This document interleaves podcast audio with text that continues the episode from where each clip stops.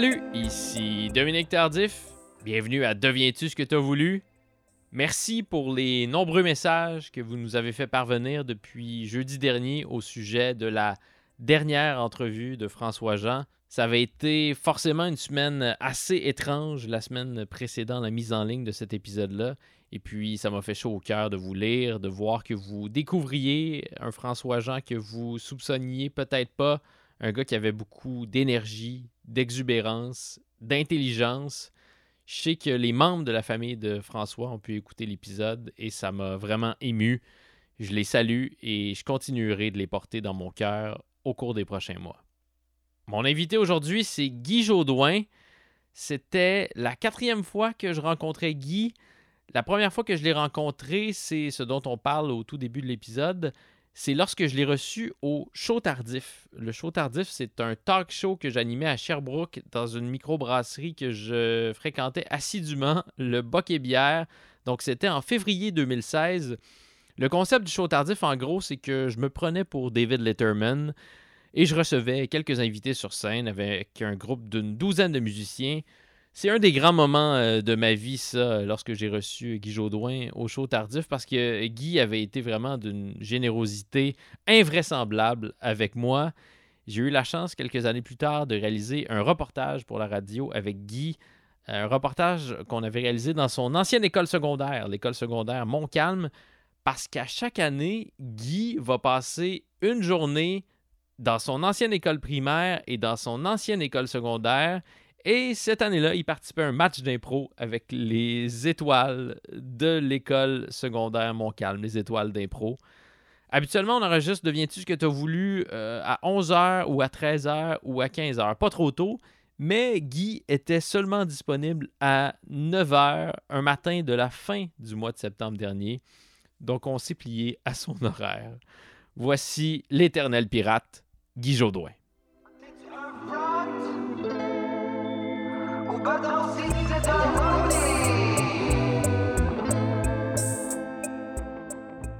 C'est ça que je, parlais à mes parents. J'ai dit, ben, c'est Dominique, je l'ai vu à, à, Sherbrooke. Puis après, on dirait, je vois plus la honte, c'est quand? On s'est vu ben, quand tu as participé à, mon talk show, quand tu as généreusement participé à mon talk show. tu t'en souviens, là. T'étais pas en boisson à ce point-là. non. J'étais bien reçu, en plus. J'étais plus en chip, j'étais plus en Doritos. C'était très Doritos comme soir. Très, très, très Doritos. Euh, mais on s'est revus ensuite, donc, à l'école, c'est Montcalm, euh, l'école ah, secondaire. Ah, oui. Euh, on m'avait dit que tu passais l'avant-midi là pour faire de l'impro avec les jeunes. C'est ça, je me souviens très bien. On se promenait partout dans le. Je me souviens où, là. C'était très amusant. Puis on s'est vu aussi, ça c'est encore plus amusant, enfin encore plus surréaliste, dans le stationnement d'un concessionnaire automobile de Laval. Oui, ça aussi, je me souviens de ça. C'était. Euh, ça, voyons, c'était pas une affaire de. Ah, c'est que tu. Euh... J'apprenais des affaires par cœur. Oui, c'est ça. Je t'ai fait subir ah, ça. Ah, c'est toi qui m'as fait faire ça. C'est un crime trois fois. C'est la quatrième. Tu réalises que t'abuses un peu, là, parce que moi, j'ai pas eu de chèque encore. Là. tu réalises que t'étais trop généreux avec moi. je commence à réaliser ça. Surtout ce fois-là. Laisse-moi te dire que je me suis donné pour toi. Là. Oui, mais là, je peux Je sais pas ce que ça a donné, mais... Euh, C'était merveilleux. En fait, c'est que, donc, euh, je, vais l'expliquer pour les gens qui nous écoutent présentement puis qui n'ont aucune idée de, quoi on parle.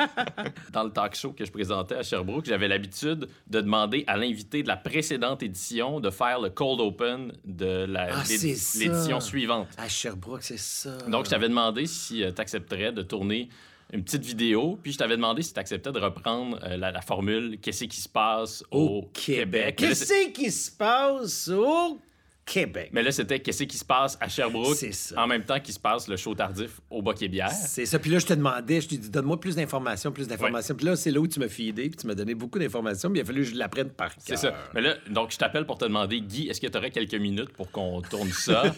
puis là, tu finis par me rappeler en me disant, j'ai une heure durant laquelle je fais changer mes pneus. Je fais installer mes pneus d'hiver. J'avais une heure. C'est ça, Dans un concessionnaire automobile de Laval. 58 minutes que j'avais. C'était pas une heure pile. Top chrono. Puis là, tu m'as dit, Dominique, cette heure-là est à toi si tu la veux. Mais c'était comme à 7 heures le matin à Laval.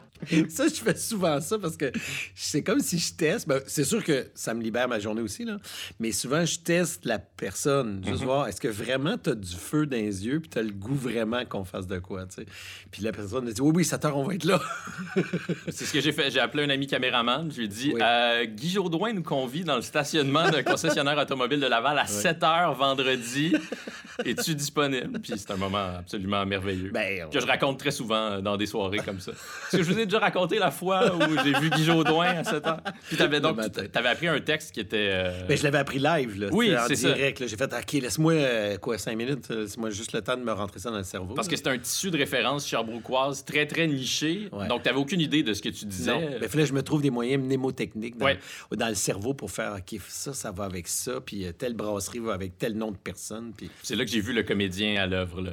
T'es parti dans le coin, puis là, tu, tu, murmurais. Je suis tellement parti souvent dans le C'est fou. pas parce que j'étais pas un, enfant sage, mais dans mon métier, depuis une trentaine d'années, combien de fois, entre, autres sur sucré-salé, tu sais, les artistes, des fois, se disaient, OK, est-ce que tu veux venir en sucré-salé? Les gens disaient, ah oh, non, ça va être trop long, Guy va apprendre ses questions.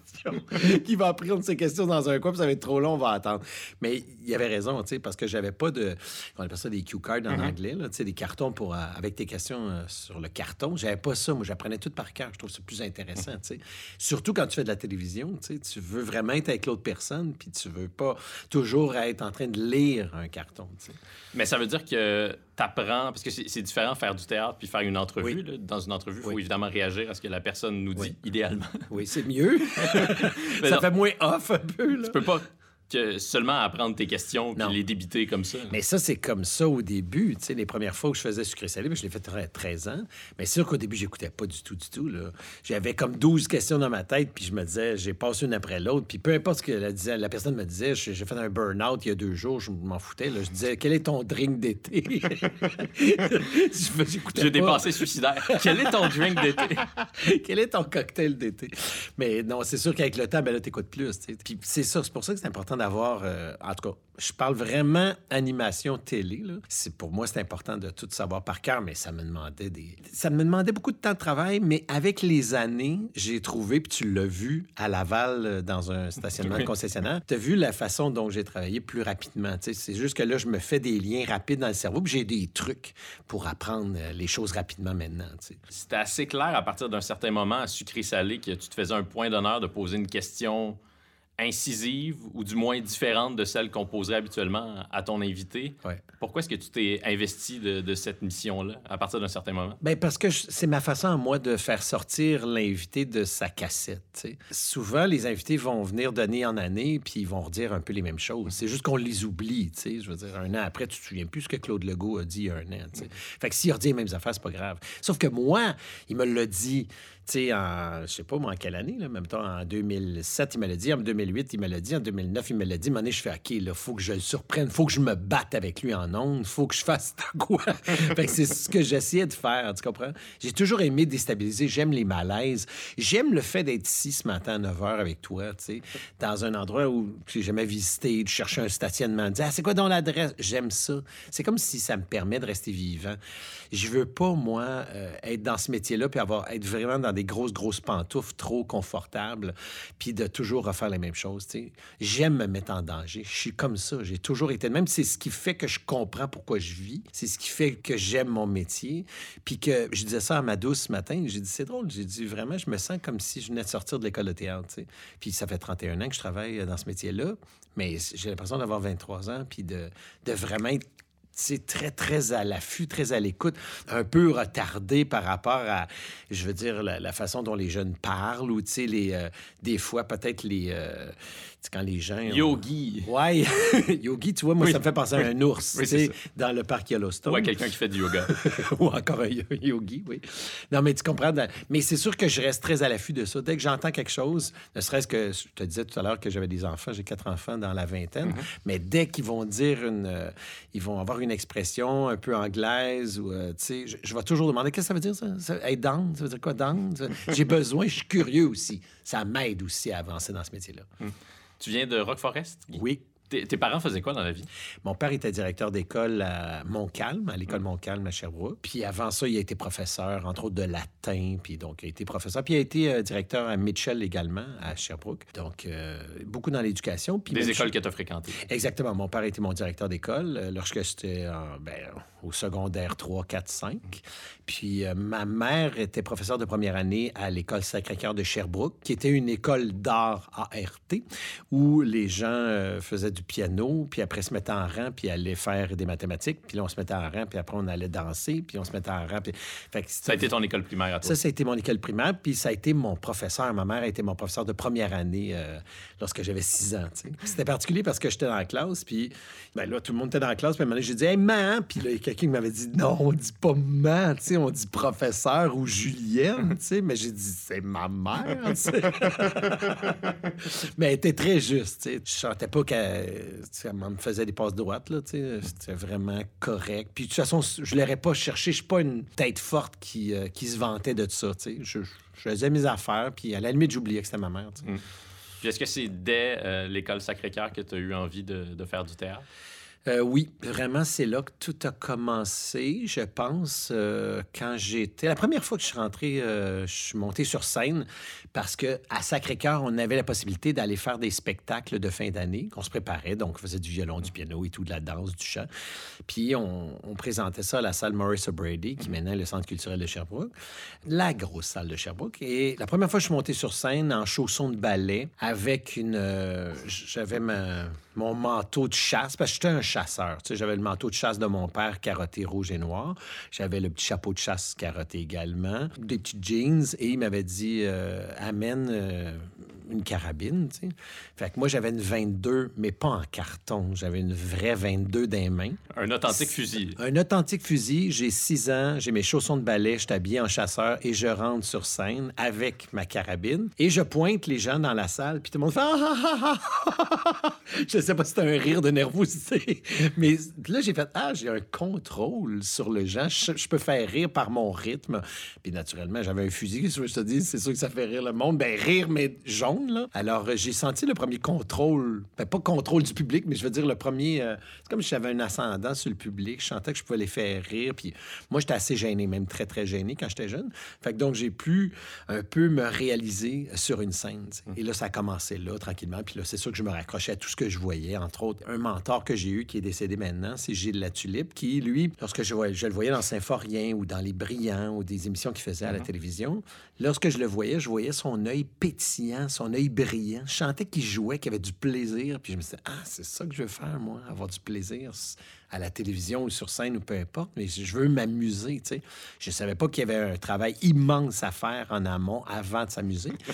je l'ai appris avec le temps, mais c'était ça que je voulais. Puis ben, c'est pour ça que j'ai pris cette voie-là. Est-ce que tu l'as bien connu, Gilles là Je l'ai rencontré. Euh, il y avait une émission à TVA qui s'appelait Chaîne d'artistes où quelqu'un disait Moi, j'aimerais bien rencontrer telle personne. La personne qui voulait me rencontrer, c'était Marie-Ève Janvier. Marie-Ève Janvier me rencontre. Euh, on est dans je sais plus comment ça s'appelle, pas la roulatec, mais un endroit, en tout cas, à Laval, où les gens peuvent s'amuser, puis il y a du patin roulette, puis tout. Puis là, elle arrive là, puis elle dit Ah, elle dit mon idole de jeunesse. Mais tu sais, j'ai pas l'impression si qu'on a, une différence d'âge tant que ça. C'est sûr qu'on a. Vieux. Oui, méchant coup de vieux. Mais dans notre tête, on est toujours un peu plus jeune, tu sais. Moi, j'ai 53 maintenant. Je veux dire, j'ai l'impression d'avoir 23 dans ma tête, des fois, tu sais. Donc, quand je l'ai rencontrée, je fais OK, moi, je suis beaucoup plus vieux qu'elle, mais dans ma tête, je l'étais pas quand je l'ai rencontré. Fait que c'était ça. C'était Ah, mon idole de jeunesse. Fait on s'est rencontrés. Puis moi, après, j'ai fait Hey, Gilles la tulipe, j'aimerais bien ça. Et je suis allé jouer au golf avec lui. Façon de parler, jouer au golf. Là. On était sur un terrain de golf à Longueuil. Et là, il avait préparé des, des gags. C'était inévitable. C'est comme un humoriste, gars-là. Ben oui. Fait que là, on embarque dans. je pensais que je jouerais un peu au golf. Mais là, maintenant, on est dans notre petit carte de golf. Il m'a dit OK, ah oui, c'est toi. Ah, puis là, il allait bien. Il me faisait rire. Il allait bien vite. Il se met une balle à terre. Il fait, ouais, frappe la balle, frappe la balle. Fait que là, je frappe la balle, la balle explose, tu. Là, je fais, OK, lui, il s'est préparé un tour. La balle de golf a explosé. Fait que là, il riait, il trouvait ça drôle. Puis là, je me disais, OK, c'est ça son œil rieur. On est allé au, tour prochain. Ben, hey, on se fait un petit pique-nique? Fait que là, il y, a, il y avait comme toute une nappe. Puis dans la nappe, il y avait, sais, il y avait la, bouffe, il y avait les assiettes, les sandwichs. Fait que là, il a tout défait la nappe, puis il a mis ça à terre à côté du euh, départ numéro 7. Puis là, je fais, ah, ben c'est le fun. Puis là, on s'assoit à terre. écoute, je mange une bouchée de sandwich. C'est bon, on a fini de manger. il a pas toutes ces affaires. Mais c'est ça, je pense que c'est cette folie-là que j'aimais. Sais, quelqu'un qui se prend pas au sérieux, puis en même temps, il est super connu. Mais il y a plusieurs accroches comme ça, des gens qui m'ont influencé, puis ben, c'est sûr que on est influencé par les gens qu'on rencontre, puis j'avais l'œil très ouvert par rapport à ces gens-là que j'aimais. À l'école de théâtre à Sainte-Thérèse, est-ce que c'était bien vu d'avoir un homme comme Gilles Latulippe comme héros? Ben, tu le disais pas tant que ça, hmm. tu comprends?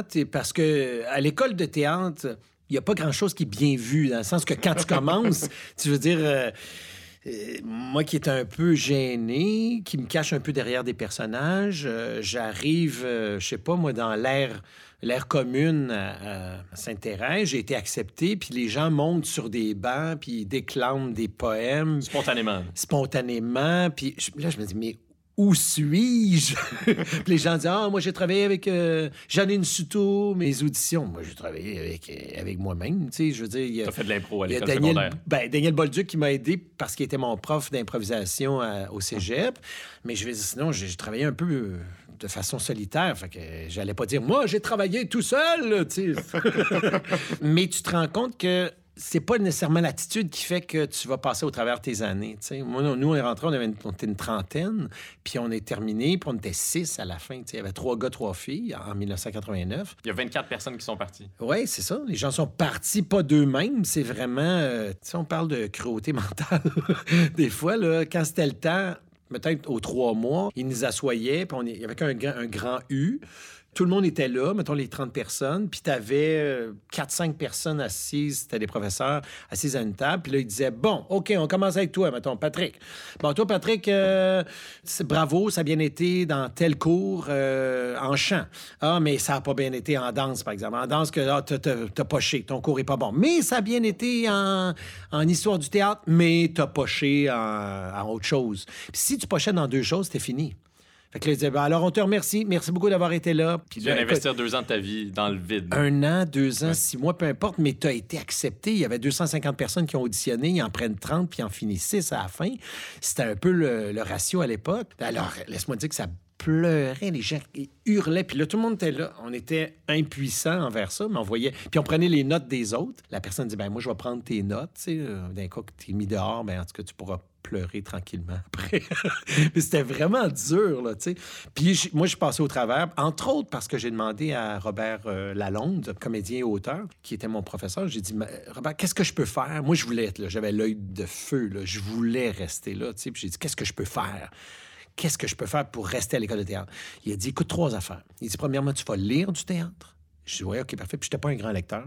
Tu vas lire du théâtre, tu vas aller voir du théâtre. Puis, c'est pas évident parce qu'on à Saint-Thérèse, il fallait partir, puis euh, partir à Montréal, voir des pièces, puis retourner le soir à Saint-Thérèse, puis faire de la musculation.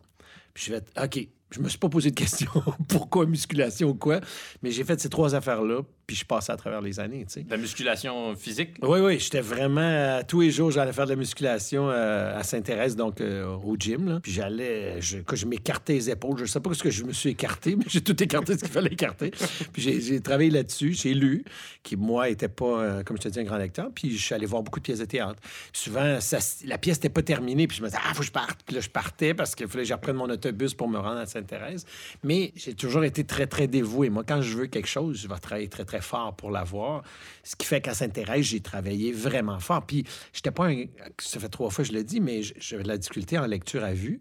Fait que je me souviens, m'amener, euh, on lisait pour savoir quel rôle on allait faire euh, dans euh, Le Roi boiteux de Jean-Pierre Ronfort, mm-hmm. Vie et mort du Roi boiteux. Fait que là, tout le monde, ça, c'est la pièce de théâtre, on lisait. Mais moi, quand j'ai commencé à lire, j'étais. je, je, ne, je, ne, je ne sais pas si. Je ne sais pas si. Je lisais comme ça, là, mais je, j'ai 19 ans, puis je me sentais jugé, puis là, j'avais chaud. J'ai jamais été bon en lecture. Fait que là, je me disais, je, je, vais pogner un sais, je vais tenir une lance en arrière dans le fond du décor, tu sais, dans cette pièce-là. Et à la fin, on commençait à distribuer les rôles, et ils m'ont donné le roi boiteux. Puis, mais je ne comprenais pas. Je me disais, pourquoi ils me donnent ça?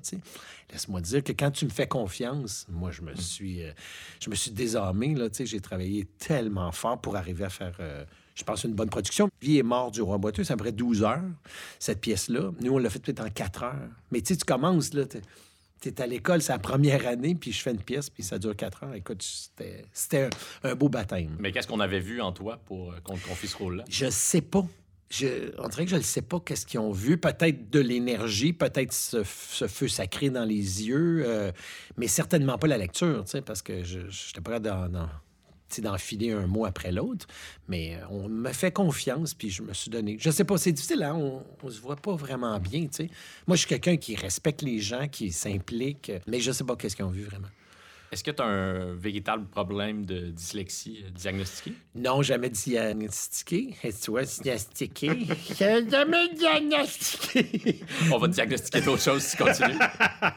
non, parce que, je veux dire, quand, quand j'étais jeune, ça n'existait pas, ça. Là, Ça n'avait pas été inventé. Ben là, ils ont tout inventé maintenant. Là, je veux dire, dès qu'on a un petit, petit problème, il y a un nom qui est relié à ça pas anciennement. Tu sais, moi, j'étais asthmatique, puis euh, j'étais comme un extraterrestre étant jeune, là, tu sais. Maintenant, tout le monde est asthmatique, tu sais, dans le sens que tu avais des petits mots comme ça, euh, puis tu savais pas ce que tu avais, mais tu avançais dans la vie, point final. Puis c'était la même chose pour euh, la lecture, tu sais.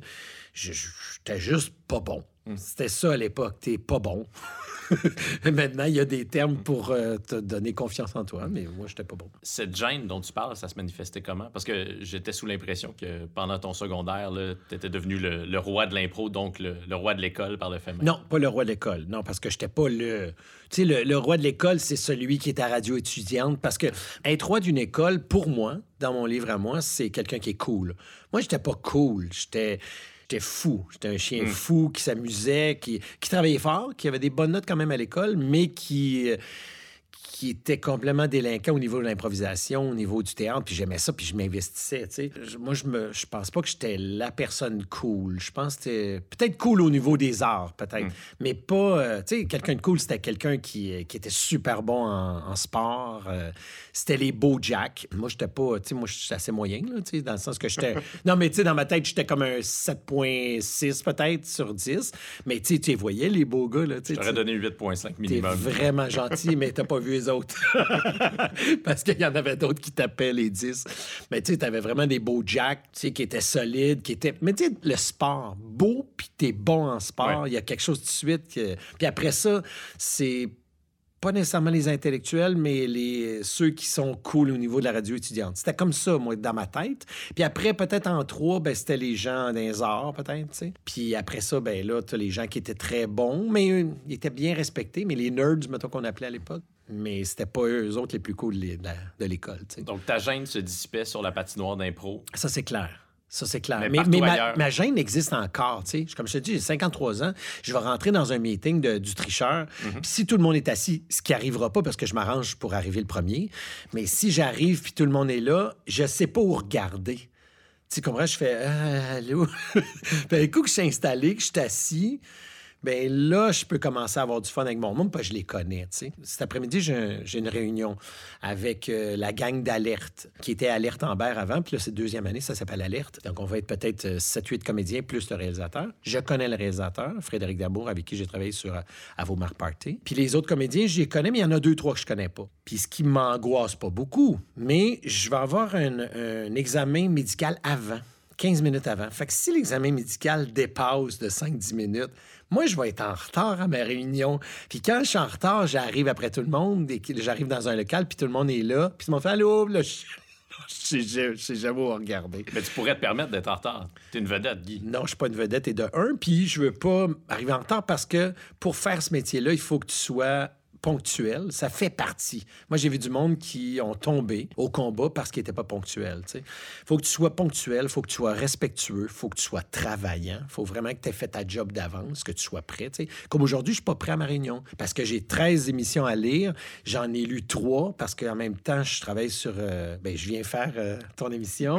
Euh, non, mais tu sais, je, je, profite de la vie un peu, mais je veux dire dans le sens que je travaille sur le tricheur, je fais plusieurs choses en même temps. Fait que je me dis, ah, j'ai pas fait tout ce que je devais faire aujourd'hui. Habituellement, je suis bien méthodique, mais là, tu vois, j'y arrive pas. Mais en même temps, on tourne pas aujourd'hui. C'est juste une réunion. On jase des personnages. mais je voudrais être prêt, tu comprends? C'est comme quand on fait une première lecture. Moi, une première lecture, ça n'existe pas. Je vais toujours dire, envoyez-moi le texte d'avance. Je vais, vais l'avoir lu 12 fois. Puis là, je vais arriver en première lecture de théâtre. Puis le monde va faire, ah, ben OK, c'est pas pire. C'est pas pire. Ça fait 12 fois que je le lis, mais je le dirai pas à personne que je l'ai lu d'avance, mon texte. Mais c'est parce que tu te fais pas confiance ou parce que tu veux être meilleur que les autres? Non, non, non, non. Je, non, non. Dans ce métier-là, j'ai jamais voulu être meilleur que personne parce que tu peux pas te comparer aux autres. Moi, la seule compétition que j'ai, c'est envers moi-même. Je me dis, je veux être meilleur que moi-même. Ça veut dire que si l'année passée, j'ai joué dans Alerte, je veux donner un peu plus mon personnage. Je me suis placé, j'ai enlevé mes petits démons intérieurs, le stress que je pouvais avoir d'être sur un plateau de tournage pour ce personnage-là, connaître mon personnage, puis là, je veux aller plus loin. Je veux toujours en apprendre plus, tu sais, ou travailler mieux, mais pas envers les autres. Ça donne rien. C'est comme l'énergie mal placée, tu sais. Puis en plus, quand tu travailles dans une gang, tu veux que les autres brillent, tu sais. Je viens de travailler sur Esquad 99, qui est euh, mhm. un genre d'adaptation de, Brooklyn Nine-Nine. Puis tu veux que tout le monde brille, tu veux que tout le monde soit drôle. sais. On est neuf comédiens, moi je veux que tout le monde soit bon. C'est ce qui fait que ta production va être super. Tu sais, si dans une galaxie près de chez vous, il y en avait eu quatre qui étaient moins bons que les autres, on n'en parlerait pas en ce mhm. moment dans une galaxie près de chez vous. C'est parce que tout le monde était bon. Tout le monde trouver sa place. Puis bon, ça veut dire quoi? Bon, c'est juste de trouver ton personnage. C'est quoi ton personnage? Puis moi, si je vois quelque chose d'un autre personnage, je vais le pousser. Je vais dire, regarde, tu devrais essayer ça ton personnage. Puis les autres faisaient même affaire pour moi. Donc, plus les gens sont généreux dans une production, moins tu essaies d'être tout seul. C'est pas un métier pour être seul. C'est pas un métier. Si tu, vraiment tu veux travailler tout seul, sois humoriste. Là, c'est correct, tu es sur une scène, tu es une PME, tu fais rire les gens, tu travailles super bien, tu es aimé par les gens, ça, c'est correct. Mais moi, c'est pas ce que je recherche. Je cherche à travailler en gang. C'est pour ça que je fais du théâtre. C'est pour ça que je fais de la. Tu sais, le, tricheur, je suis tout seul en avant, mais si je gagne un prix, je vais, je vais, essayer de dire 50 euh, sais, je vais dire merci à 50 personnes. Je, ben, je sais que je suis pas tout seul. Est-ce que cette vision du travail-là que tu décris à l'instant, elle est répandue euh, parmi tes collègues? J'ai aucune idée.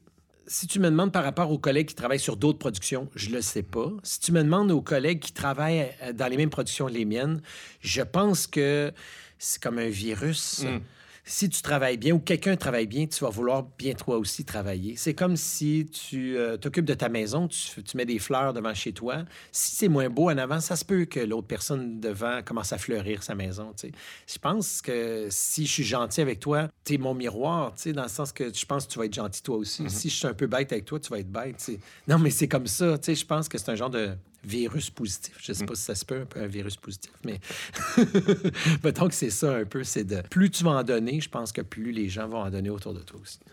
Donc, tu as remporté le, premier prix de ta promotion à Sainte-Thérèse à la fin de tes études? C'est pas quelque chose dont je parle souvent, mais oui, j'ai eu cette chance-là. J'ai pas travaillé pour ça. Tout ce que j'ai fait, c'est que je me suis défoncé, puis j'ai, encore là, j'ai, je me suis défoncé moi-même, tu sais, pas défoncé au niveau de la drogue, mais je veux dire, au niveau du travail. au niveau du travail, là. Tu sais, j'ai, vraiment travaillé très, très, très fort, puis je pense que j'ai, j'ai respecté mes compagnons, compagnes de travail aussi, puis je pense que ça vient de mon père qui lui-même respectait les gens autour de lui, puis ma mère aussi, naturellement, mais je, pense que j'ai ça en moi, le respect. Le mot respect est hyper important, tu sais. faut que tu respectes les gens avec lesquels tu travailles, tu sais.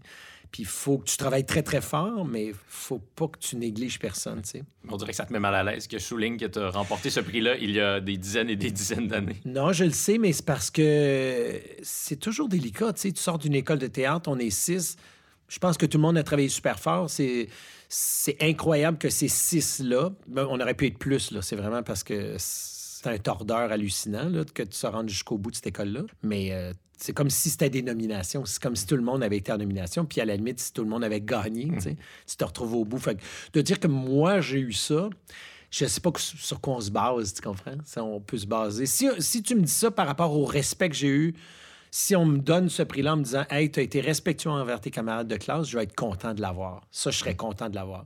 Si tu me dis j'ai été meilleur, je fais ben non, c'est pas vrai parce que tu peux pas comparer. C'est comme, euh, c'est comme être en nomination pour un quiz à la télévision. Tu peux pas. Il n'y a pas de comparaison. C'est comme, c'est comme si on flippait un, un 25 cents à quatre côtés, mettons. en tout cas, puis là, il y a quelqu'un qui gagne, mais pourquoi c'est un plus que l'autre? Je veux dire, on s'entend que les grands gagnants, c'est ceux qui sont nommés. Télépirate, c'était quoi le concept de cette émission-là, sur papier, quand on vous l'a proposé? Bien, au départ, ça devait être des personnages qui prenaient le contrôle de la télévision, donc des pirates de la télévision. Mais rapidement, ils nous ont donné nos propres noms parce que ça coûtait trop cher. parce que si je jouais le rôle d'Hugo de Max, il fallait qu'il me paye quatre fois plus cher. Tandis que si me donnait mon nom, Guy, Christian, Élise, avant Elise, ça a été Isabelle Rosa pour cinq émissions. Euh, puis il y a Carole Cassita qui s'est joint à la gang également quand je suis parti. Mais c'est important que ce soit nos prénoms. Et si c'était nos prénoms, ils nous payaient quatre fois moins cher. Donc, c'était comme. ça coûte pas cher un animateur. Ça coûte moins cher. mais en même temps, je te dis ça, c'est pas vrai parce qu'on est très bien payé lorsqu'on fait jeu questionnaire ou quand on anime de grandes émissions de, prime time euh, le dimanche soir. C'est sûr qu'on est bien payé. Mais à Canal Famille dans les années 90. Non, non. dès que tu dis Canal Famille, c'est devenu vrac, mais je pense pas que ça a changé beaucoup. Là, non, c'est sûr que c'était pas. C'est comme Guy Lafleur quand il a commencé à jouer au hockey versus les joueurs de hockey en ce moment. Mm. Non, on n'était pas payé énormément, mais, mais quand même, j'étais bien payé. Je veux dire, j'avais pas d'enfants, je, je, devais rien à personne à part un petit loyer. C'est sûr que j'étais hyper bien payé, tu comprends? Mais si, euh, si tu me dis, OK, j'ai quatre enfants, tu comprends? Si j'ai plein de gens à, faire vivre parce que je suis le pourvoyeur, mais là, je vais faire, wow! Euh. Mais à l'époque, j'étais seul. Tu sais, je, je pensais juste à dire, bon, je m'en vais en Italie trois semaines, puis euh, je dépense mon cash, tu sais. Moi, c'est ce que j'aimais, j'aimais voyager, fait que j'étais choyé, mais ouais, c'était pas grassement payé, Est-ce que vous étiez euh, amis pour vrai? Parce que moi, j'ai évidemment beaucoup regardé Télépirate, puis on aimait s'imaginer que après la fin de l'émission, vous quittiez tous pour euh, votre appartement commun, vous viviez ben, ensemble. J'ai le goût ou pour le bar. non, c'est ça l'affaire. C'est qu'on pense souvent qu'on quitte pour des bars dans ce métier-là, mais je suis pas quitté souvent pour des bars, moi parce que je quittais pour dire OK, vite, il faut que j'aille travailler mes autres. On dirait que c'est un métier dans lequel tu travailles tellement, tu te dévoues tellement. Je parlais à ma douce que j'adore euh, ce matin, puis elle me disait Elle dit Toi, t'es né dans la télévision, puis tu vas mourir dans la télé. elle dit T'es tout le temps là, tu sais. Ouais, mais je, je On sait pas, si c'est beau ou c'est tragique. Ouais, c'est un mélange des deux, je pense. Mais en même temps, ce qui fait que c'est pas tragique, c'est peut-être c'est peut-être d'avoir eu euh, des kids, euh, d'avoir fait autre chose, d'avoir voyagé, d'avoir... Tu sais, j'ai fait autre chose que juste mon métier. Sauf que quand j'ai fait mon métier, je l'ai fait à mille, mille pour cent, tu sais. Ça fait bien des, des mille, ça. Mais je veux dire, je l'ai vraiment fait à fond, mais j'ai fait autre chose aussi, tu sais. Je me suis pas dit, ah, quand je vais être plus vieux, je vais voyager. Moi, je voulais des enfants, j'en ai eu. J'ai quand même fait autre chose que mon métier. Mais c'est vrai que je suis très présent. Mais j'accepte tout.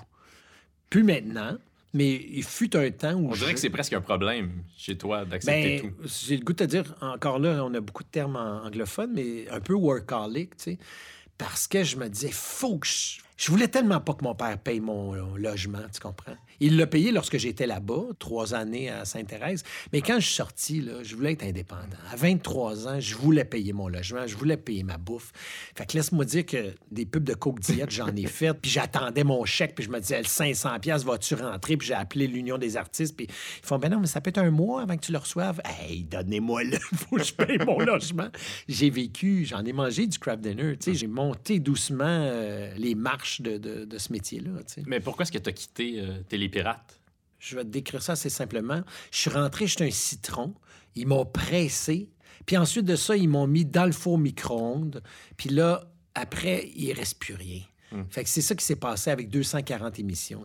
Eux en ont fait, et je, lève mon chapeau à Élise et Christian, on a fait 540 émissions. Moi, j'en ai fait 240. Mais j'étais quelqu'un qui, je te dis, je me dévoue beaucoup. Je donne beaucoup. Puis j'étais tanné de me faire dire tout le temps. Euh, ah, trouve un autre personnage, trouve un autre personnage. Écoute, des personnages, on en avait, là. Puis avec peu on se mettait une petite casquette avec un rouleau, puis, euh, tu sais, ça devenait, ben, c'est ça. Euh, ça devenait. Parce que, tu sais, moi, j'aime ça, parce que ah, je comprends pas. Là, c'est dommage que les gens puissent pas voir ce que tu fais avec ta bouche présentement. Mais c'est parce que c'était ça. C'était ça que je devais créer. J'étais chez nous, devant mon miroir, sur la rue euh, des Érables. 34-81. Et j'étais vraiment devant le miroir, puis je me disais, qu'est-ce que je peux faire? Le personnage s'appelle Pat Adam. Le gag, Patrick Adam, donc Pat pâte à dents.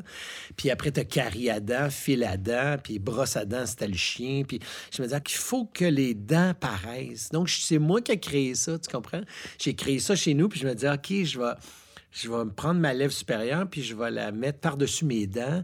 Mais là, ça tenait pas. Fait je me disais, comment faire? Puis là, je, papier de toilette. Puis là, je mettais des rouleaux de papier de toilette, des, juste une, trois ou quatre feuilles que je roulais, puis que je mettais en dessous de ma lèvre supérieure. Puis à un moment donné, ça tenait, puis je me disais, ah, OK, je viens de trouver, je suis capable de tenir pendant deux minutes mes, mes lèvres comme ça. Mais c'était ça que je faisais. Puis je faisais ça pour chacun des personnages. Tu sais, Dalio, qui est un personnage italien, il m'avait donné un texte. Puis à un moment donné, j'ai dit en, en meeting, écoutez, ça serait le fun si mon personnage parle italien. Mais j'ai pas besoin d'apprendre le texte. Mais je le sais, le texte. Mais je vais l'apprendre. C'est parce que tu es Quand on décide de faire. On a toujours mal c'est une voir. je parlais de même. Les autres, ils disaient OK, c'est ça que tu veux faire. Mais moi, c'est parce que je voulais m'enlever un petit peu d'apprentissage de texte. J'en avais tellement. Puis après, ils ont fait, ben ça dérange-tu qu'Élise fasse la traduction? Fait que simultané, donc euh, vraiment en direct, moi, je parlais. Il y avait Christian qui était là, qui faisait une chronique de papillon. Moi, j'arrivais à côté, puis je faisais, ben si tu, tu, tu Fait que là, Élise, elle, elle improvisait, puis elle disait, est-ce que les papillons monarques sont toujours aussi beaux? Puis là, on avançait de même, mais écoute, on avait le goût de rire. Mais tout ça pour dire que tous les personnages, il y avait un personnage confiant qui s'appelait puis tu sais, tu crées des voix de même, a l'autre Mike qui parle puis qui euh, traduit ses affaires, mais toujours en anglais, de l'anglais au français. Mais ça, je faisais ça, mais après, il disait, ah, on va créer d'autres personnages. Puis là, tu vas faire un pompier. Puis là, tu vas faire. Puis j'étais là, ben là, vous avez 22 personnages. Je ne vais pas rouler dans ces personnages-là. Puis en plus qu'on recevait, écoute, à l'époque, c'était pas des courriels des textos, c'était des lettres. Mhm. Donc les gens écrivaient avec des crayons. Je ne sais pas si les gens savent c'est quoi. Fait qu'ils écrivaient avec des crayons. puis on recevait ça. Mais tu sais, les gens nous parlaient, nos personnages. Puis là, on tripait. Mais de me faire dire, créer d'autres personnages, j'étais vraiment à bout, j'étais vraiment fatigué. Puis maintenant, on est tombé dans les personnages réalité. Moi, je trouve que c'est une erreur. C'est que c'était plus des personnages de Bugs Bunny qu'on faisait un peu exagérés. C'était rendu, il faut que ce soit vrai, il faut que les jeunes se reconnaissent. Mm. Fait qu'on était du monde de 24 années qui essayait de faire des jeunes de 12 ans. Puis là, je, ah, j'aimais pas ça. Je trouvais que Télépirate se dénaturait. Moi, je trouvais ça. Puis ben là, à un moment donné, avec le temps, il est arrivé plusieurs petits événements pour pas que je te parle ça pendant trois heures.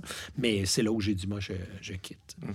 Donc, entre Télépirate... Ah, puis j'avais juste la possibilité de travailler sur Chop Suey. En même temps, on venait me chercher pour Chop Suey à TVA. Donc, euh, il y a eu comme une transition entre les deux. Donc, entre Télépirate et Dans une galaxie, tu joues dans différents téléromans, tu as différents rôles plus ou moins importants dans différentes émissions. Ben, autant je fais des affaires un peu euh, weirdo avec euh, Bruno Blanchet parce que je fais le studio après.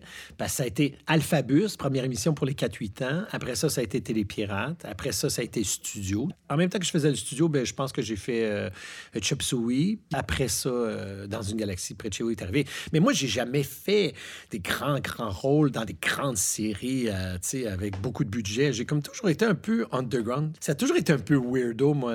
Mais en même temps, j'adorais ça, tu comprends? Parce que les gens me disaient pourquoi tu fais des émissions pour jeunes? Je fais, ben, parce que c'est là qu'on me demande. puis après, elle me disait, pourquoi tu fais pas des émissions euh, grand déploiement avec beaucoup de cash puis beaucoup de budget? Puis je dis, ben, euh, parce qu'on me les demande pas, tu sais. Mhm. Ou je réussis pas, je fais des auditions, je les ai pas. Mais, mais en même temps, je suis très, très content parce que ça jouait large. Je m'en vais jouer dans l'absurde avec Bruno Blanchet, puis en même temps, je pouvais jouer dans Chop Suey, puis je pouvais faire euh, Pied de poule au Vieux-Port de Montréal avec Guillaume le Métis-Vierge. Puis, tu sais, j'ai fait plein, plein, plein d'affaires. Je regarde à Star mon CV. Je le regarde pas, mais je veux dire, je le regarde mentalement des fois. Puis je me dis, tous les soirs, je regarde mon CV.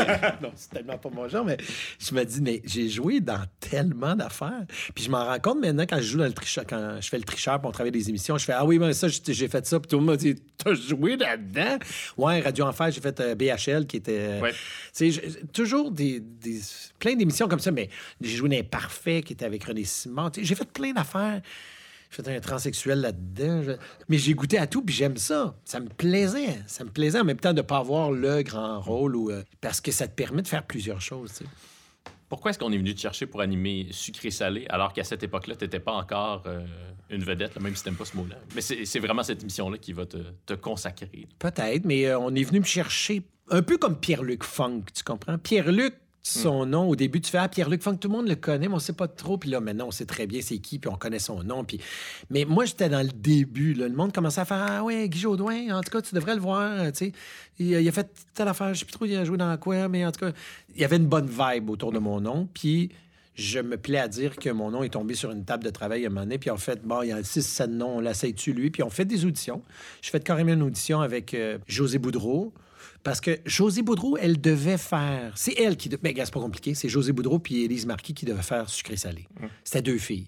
Puis à un moment donné, ils se sont jasés. Puis José a fait ah, peut-être que ça serait mieux un gars puis une fille. Puis bon, Élise a été un peu écartée du projet à ce moment-là. Euh, José Boudreau a dit tiens, on va essayer avec Guy. Elle a écrit le pilote c'est-à-dire l'audition. Moi, j'ai appris ça. Le chum de José, qui était Luc Sirois à l'époque, euh, réalisateur. Fait qu'on a fait ça un peu de façon familiale. On a fait l'audition, filmé. On a envoyé ça à Bernard Fabi et Jean-Marc Baudouin, donc qui étaient les producteurs. Puis, ils ont regardé ça, puis mon nom est sorti à ce moment-là. Bernard m'a appelé, m'a fait Hey, garde, euh, c'est toi qui l'as. Je dis ah, avec José. Non, non, non, non, euh, ça va être toi. Je sais, je suis en train de si ça supposé être José, tu sais. Puis en fait, ben non, non, José, elle va quand même faire des affaires, faire des reportages. Mais là, je me sentais tellement mal d'avoir eu le rôle comme ça, d'avoir comme un, peu délogé celle qui était là, tu sais. Puis là, je l'ai appelé, José. J'ai fait, écoute, José, je me sens mal. Il m'a appelé, il m'a dit que c'était moi. Elle dit, puis là, a été là, une gentlewoman, hallucinante. Elle dit, Gaggy, c'est un métier comme ça.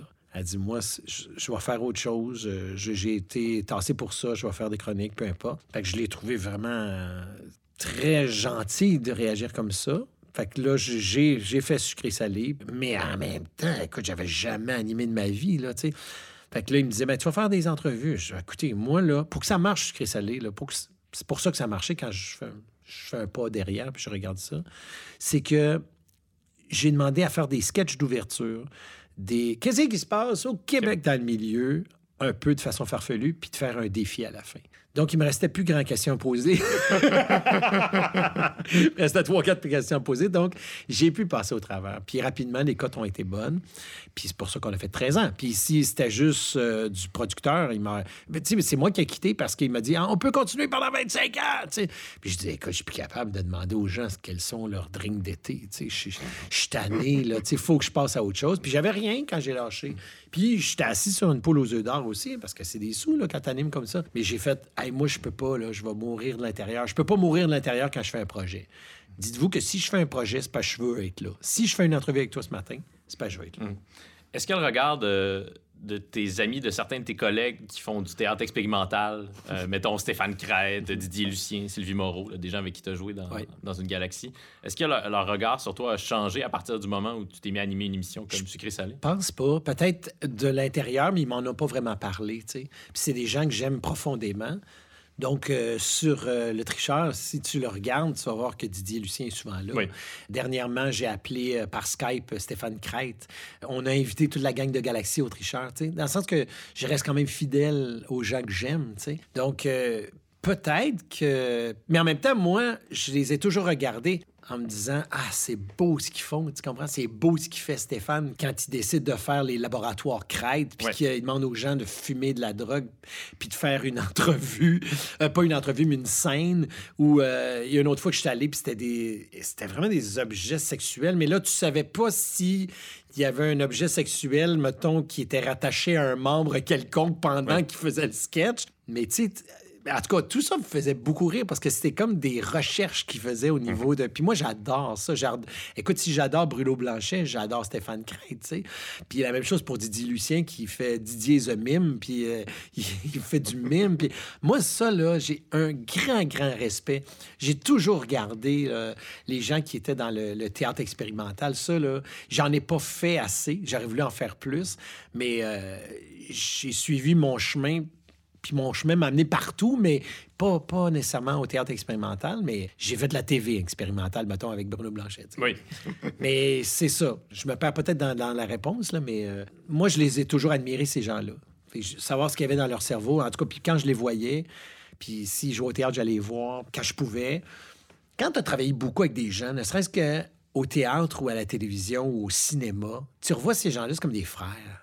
Des frères et des sœurs. Fait que c'est mes petits frères, mes petites sœurs, quand je les revois, tu sais. Jamais je, vais les regarder de travers parce que moi, j'ai un autre chemin, tu sais on sait qu'on est dans la guerre artistique. On est sur le front, on, on, avance, puis on essaye des affaires, puis c'est essai-erreur, puis il y en a un qui se pète la gueule, puis on le ramasse, puis c'est ça, ce métier-là. Soit ça, ou soit que tu dois dans tes, dans tes grosses pantoufles confortables à la maison, puis tu, tu risques pas, mais moi, je suis un gars qui risque. Hum. Est-ce que ça se peut que ce soit le fait que tu sois jamais devenu une vedette dans ta tête qui fait que ces gens-là gardent un, très grand respect euh, pour toi, au-delà de, votre amitié? Ben, je pense que j'essaie. Puis même les gens. Parce que tu as réagi fort tantôt quand j'ai dit le mot vedette. J'aime pas ça. J'aime pas, j'aime pas le mot carrière, j'aime pas le mot vedette, j'aime pas le mot têteux. C'est des mots que j'aime pas. Je les trouve trop forts. Ouais, c'est ça. un personnage de c'est un personnage dans Télépirate, mais j'aime pas, euh, j'aime pas ça. Quelqu'un dit Ah, t'es bien têteux parce que je sais que je le suis pas. Mm. J'aime pas ça. Vedette, J'aime pas ça. Parce que vedette, c'est comme si ça te met sur un piédestal, ce qu'on n'est pas. On est des, warriors. On avance, on essaye des affaires. J'aime le risque. C'est ça qui est le fun, tu sais. Puis si les gens accrochent, tant mieux. S'ils accrochent pas, ben change de poste regarde autre chose. Moi, j'essaye des affaires. C'est sûr que des fois, je me pète la gueule, puis des fois, ça marche, tu sais, mais c'est ça la beauté de ce métier-là, tu sais. Mais je pense que je me suis jamais vraiment pris la tête. Puis je pense que je suis respectueux envers les gens qui me rencontraient dans la rue, envers les gens qui, pouvaient débuter ce métier-là, envers les, ceux qui sont devant moi de 10, 15 ans. J'ai toujours été, je pense, le mot respect pour moi, c'est le mot le plus important dans ce métier-là. Puis de pas se croire. Mmh. Le jour où tu te crois dans ce métier-là, t'es mort. Moi, là, sur Télé... Euh, pas sur Télépirate, le tricheur, mhm. les gens me disent Ah, c'est beau ce que tu portes. Ah, t'es bien beau. Ah, tes idées sont drôles, mais t'es bon. Puis t'es. Si moindrement je fais Ouais, c'est vrai. Ouais, c'est vrai. c'est foutu. C'est foutu. Tu comprends? Si j'en prends, j'en laisse, ou quelqu'un me dit Ah, c'est bien beau ce que tu portes, et je dis rapidement La styliste, c'est Olivier Leblanc, est hallucinante. Hmm. Dernièrement, on m'a dit Hey, j'ai bien aimé ce que tu as fait dans Esquad 99. C'est pas que je repousse, mais rapidement, j'ai dit Patrick Huard. Hmm. Le réalisateur. Je, vous le dis, là, c'est un gars qui dirige comme un dieu. Là, il s'amuse, c'est un gamin, puis il est bon puis c'est un gars qui est performant. Donc, je suis porté des fois à, faire bouger la balle. Si quelqu'un m'envoie une balle, je vais la relancer. Une balle, mettons, de félicitations, je vais quand même c'est ça, c'est comme si j'en prends une petite partie, mais j'en coupe, je la coupe la balle, puis je la renvoie aux bonnes personnes aussi. Est-ce que ça t'est déjà arrivé de, commencer un peu à te croire, puis que quelqu'un de ton entourage doive te, te ramener? Euh, ben, je pense que c'est un métier qui est très très bizarre, dans le sens que mon ex m'a déjà dit a été vraiment égocentrique. Puis je me suis dit non, pas vrai. Puis avec les années, je me dis Ouais, c'est vrai que je le suis un petit peu, parce que c'est un métier dans lequel tu te regardes dans le miroir, puis tu fais, OK, je suis correct, j'ai un bouton, je c'est un peu le synonyme d'égocentrisme, tu sais, dans le sens que est-ce que ma voix est... est-ce que ma voix est correcte si j'ai une entrevue à ma tête? Fait égocentrique, c'est de ramener vers soi, tu sais. Fait que je me... après, avec les années, je me suis dit, ouais, c'est vrai que je pense que tous les gens qui sont dans ce métier-là le sont un peu, je pense, tu sais.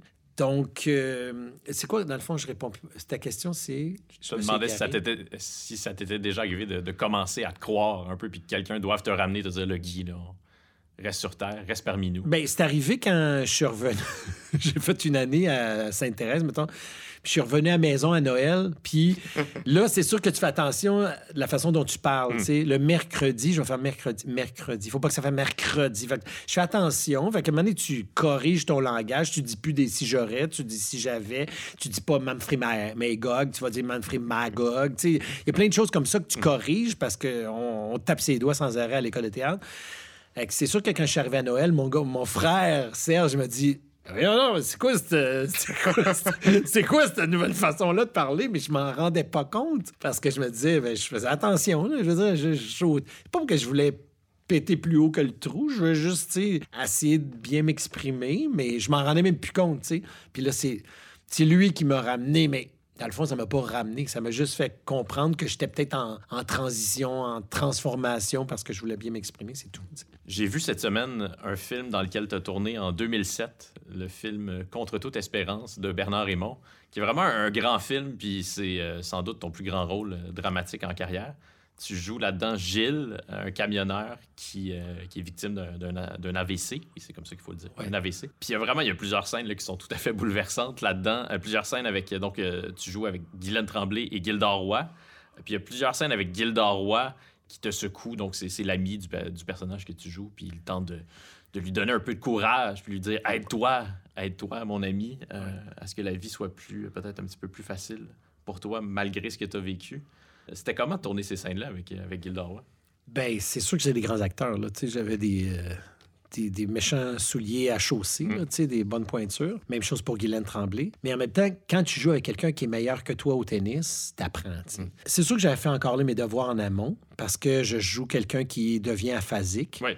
Quelqu'un qui est aphasique, c'est quelqu'un qui sait exactement ce qu'il a à dire. Ça peut être un professeur de mathématiques, ça peut être un professeur de, physique, qui a plein, plein de connaissances dans son cerveau. Mais quand il doit parler, ça, ça, sort pas comme il voudrait. Fait que c'est ça que j'ai travaillé. C'est vraiment bluffant. Moi, j'ai côtoyé à quelques occasions des, gens qui sont réellement aphasiques. dans ce film-là, on, y croit complètement. Ben, j'ai vraiment travaillé fort. Je suis allé vraiment voir des gens. J'ai regardé des reportages. Ils m'ont prêté des euh, genres de documentaires qu'ils avaient fait avec des gens qui étaient aphasiques où on voyait, mettons, euh, le couple, la, femme et le monsieur qui était devenu aphasique, et on avait la caméra sur la femme et sur le monsieur en même temps, puis ils étaient face à face, mais tu les voyais en duplex. Donc, deux, euh, deux images, une à côté de l'autre. Mm-hmm. Et tu avais le monsieur qui essayait de parler, puis la, dame qui fait Non, mais ce que tu veux dire, là, c'est qui reprenait les mots de l'autre. Puis, en tout cas, je vivais vraiment de l'intérieur ce que les gens vivaient, puis j'ai compris des choses que des fois, quand ils doivent dire des chiffres, les chiffres vont sortir plus rapidement. Puis, tu sais, j'ai jasé avec des intervenants, j'ai vu des gens marcher, j'ai observé aussi dans la rue parce que maintenant, je vois quelqu'un qui peut avoir eu un AVC, donc qui peut avoir un trouble euh, au niveau physique. C'est comme si je suis devenu un peu ces personnes-là de l'intérieur. Donc, quand je suis arrivé avec Bernard Raymond, le réalisateur, j'ai dit il y a plusieurs façons, on a plusieurs couches d'aphasie. Laquelle tu veux? Est-ce que mm. tu veux ça, ça, ça? Puis j'ai fait différentes chose que j'avais euh, j'avais été imprégné par ça. Puis on a corrigé. Puis il y avait quelqu'un aussi qui était là pour voir si euh, ça avait du bon sens ce que mm. moi je faisais. Tu sais. Un gardien de l'authenticité. Oui, exactement. Fait que euh, j'ai filé là-dedans, puis ça a été un pur bonheur que de travailler avec Guylaine, qui est hyper généreuse. Puis la même chose pour Gildor, qui est, écoute, c'est un monstre sacré, là, dans le sens que les deux, c'est difficile, comme je te dis, de passer à côté. Puis c'était tellement sacré. Puis même Bernard, pour lui aussi, c'est euh, quand on tourne avec lui, c'est euh, du côté religieux, solennel. sacré, solennel. Il va demander même à ses, techniciens, gagner une scène qui est difficile, je vous demanderais de, de ne pas parler. Hmm. Puis d'avoir un temps avant qu'on commence à tourner. Puis tu sais, c'est vraiment solennel, comme tu le dis. Puis je me souviens qu'il y en a une, entre autres, où euh, j'étais assis dans une chaise roulante, puis... T'as Gildor qui essaie de me lever, puis essaie de dire fais quelque chose. De... Puis la, fais un homme de toi. Fais un homme de toi. Puis la scène se termine. Il y a un temps puis les gens sont mis à applaudir. De façon naturelle, les techniciens puis euh, les techniciennes. Puis là, j'ai fait Ah, OK, c'est beau, là, ce qu'on vient de vivre. C'était beau. Juste ça. C'est quand même, même si c'était pas passé, même si c'était pas devenu un film, juste le moment qu'on a vécu, la scène qu'on a faite, les gens qui ont applaudi, on a fait Waouh, on vit de quoi, là. C'est une des plus grandes scènes du cinéma québécois, vraiment. Ah, t'es gentil, Dominique, mais. Euh, vraiment. J'en parle, puis j'ai encore euh, des frissons. Parce que vous êtes exceptionnel. On sent la charge émotive de ce que ces deux hommes-là vivent à ce moment-là. C'était comment donc sur, euh, sur le plateau? Est-ce que c'était lourd? Il y a le côté sacré que tu évoques, mais bon, tout ce film-là est, très, très noir. Souvent, quand tu vas jouer, ben souvent, j'ai pas joué énormément de, grands rôles dramatiques, comme tu dis, ça, ça c'est peut-être le rôle, tu sais. Mais puis t'as des gens comme Gildor puis Guylaine sont très drôles, tu sais. Fait que souvent, tu vas avoir du plaisir, tu sais. Mm. Quand t'es assis puis t'es à temps qu'il fasse l'éclairage, mais on va rigoler, on va être bien. Il va peut-être avoir le temps, euh, le 15-20 minutes avant, où on peut-être se remettre un petit peu dans nos affaires, euh, regarder nos, textes, tout ça, puis ça devient un peu plus deep, un petit peu plus profond. Mais sinon, il y a, il y a toujours l'échappatoire de rigoler. C'est toujours surprenant, tu sais. C'est comme si tu fais une émission pour enfants, puis euh, les gens, des fois, font des gags un peu salaces.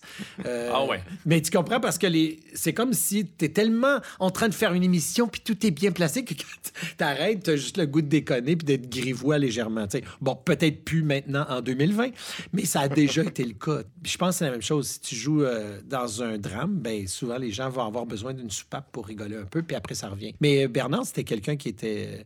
Il est vraiment son affaire, Il est vraiment... C'est drôle parce que quand tu joues dans son genre de film, ce que j'ai compris, c'est que c'est pas naturel. Tu je parle en ce moment, puis ma main bouge, ma main droite bouge. Si j'avais à faire la même scène, puis il y avait les caméras ici, je parlerais peut-être plus lentement. Je mettrais mes mains sur la table, puis, euh, puis je bougerais pas. Ça, serait, ça, ça serait dans le film On de était Bernard. soudainement dans un film de Bernard Oui, parce que. Bernard, c'est comme une couche en dessous de la réalité. Parce que lui, il dit j'enlève les fioritures, les moments où on bouge, qu'on est hyper naturel, mais qu'on a des tics, les enlever. Puis que là, c'est juste l'émotion qui passe. C'est ça qui.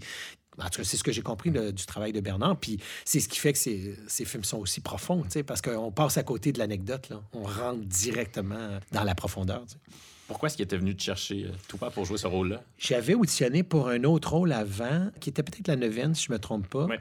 Je l'ai pas eu. C'est sa trilogie sur les euh, vertus théologales. Bon, c'est ça, exactement. Puis moi, j'avais fait l'audition pour l'autre avant, puis je l'ai pas eu. Puis je me disais, ah, mais il y avait une belle rencontre quand même, tu sais. Puis après, euh, j'ai, je pense que j'ai fait l'audition pour celui-là, contre toute espérance, mais rapidement me l'a donné, tu sais. Puis il dit, je t'avais vu la première fois, puis euh, j'ai aimé le travail que tu as fait, mais ça fonctionnait pas au niveau casting, mais cette fois-là, je vais te prendre. Puis ce qui m'a fait rire, j'avais dit, pourquoi tu as décidé de me prendre? Je suis quand même un animateur de sucré-salé, tu sais. Puis lui, là, lui, il est loin de ça. On le soupçonnerait pas de regarder sucré Non, salé. il le regarde pas, laisse-moi te le dire. Il serait même pas capable de prononcer sucré salé. Non, je fais des blagues parce que j'adore Bernard, mais dans le sens que tout ce qui est très, très, très populaire, puis vraiment euh, moins peut-être recherché, peut-être plus. C'est un euh, plus- intellectuel au sens classique du terme. Totalement. Totalement, mais je, je l'ai aimé parce que c'est- comme un clown poétique, tu sais. Il était total... Il est drôle, ce gars-là, ça n'a aucun bon sens, tu sais. Dans le fond, ce que je voulais dire, c'est que j'ai demandé pourquoi il m'avait pris, mais il dit « Mais t'as l'air de personne. T'as l'air de monsieur tout le monde. » En voulant dire, t'as pas de ça. personnalité. mais ça me faisait rire parce que c'est comme si t'as l'air de rien. T'as l'air de, de n'importe qui. Puis là, sur le coup, j'ai trouvé ça bizarre, tu sais, mais après, je me suis dit, mais non, c'est ça. Il veut avoir quelqu'un qui, ben, qui est capable de jouer naturellement, mais qui, a l'air de tout le monde, tu sais. Puis, ça pour dire que Bernard est vraiment. il me fait vraiment rire. On est, on est dans, dans le, un camion, une voiture. Ça, c'est un camion. Puis lui, il est sur le pare-brise, il est couché sur le pare-brise, puis il nous regarde jouer. Parce qu'il est toujours très, très, très près de nous quand on joue, tu sais.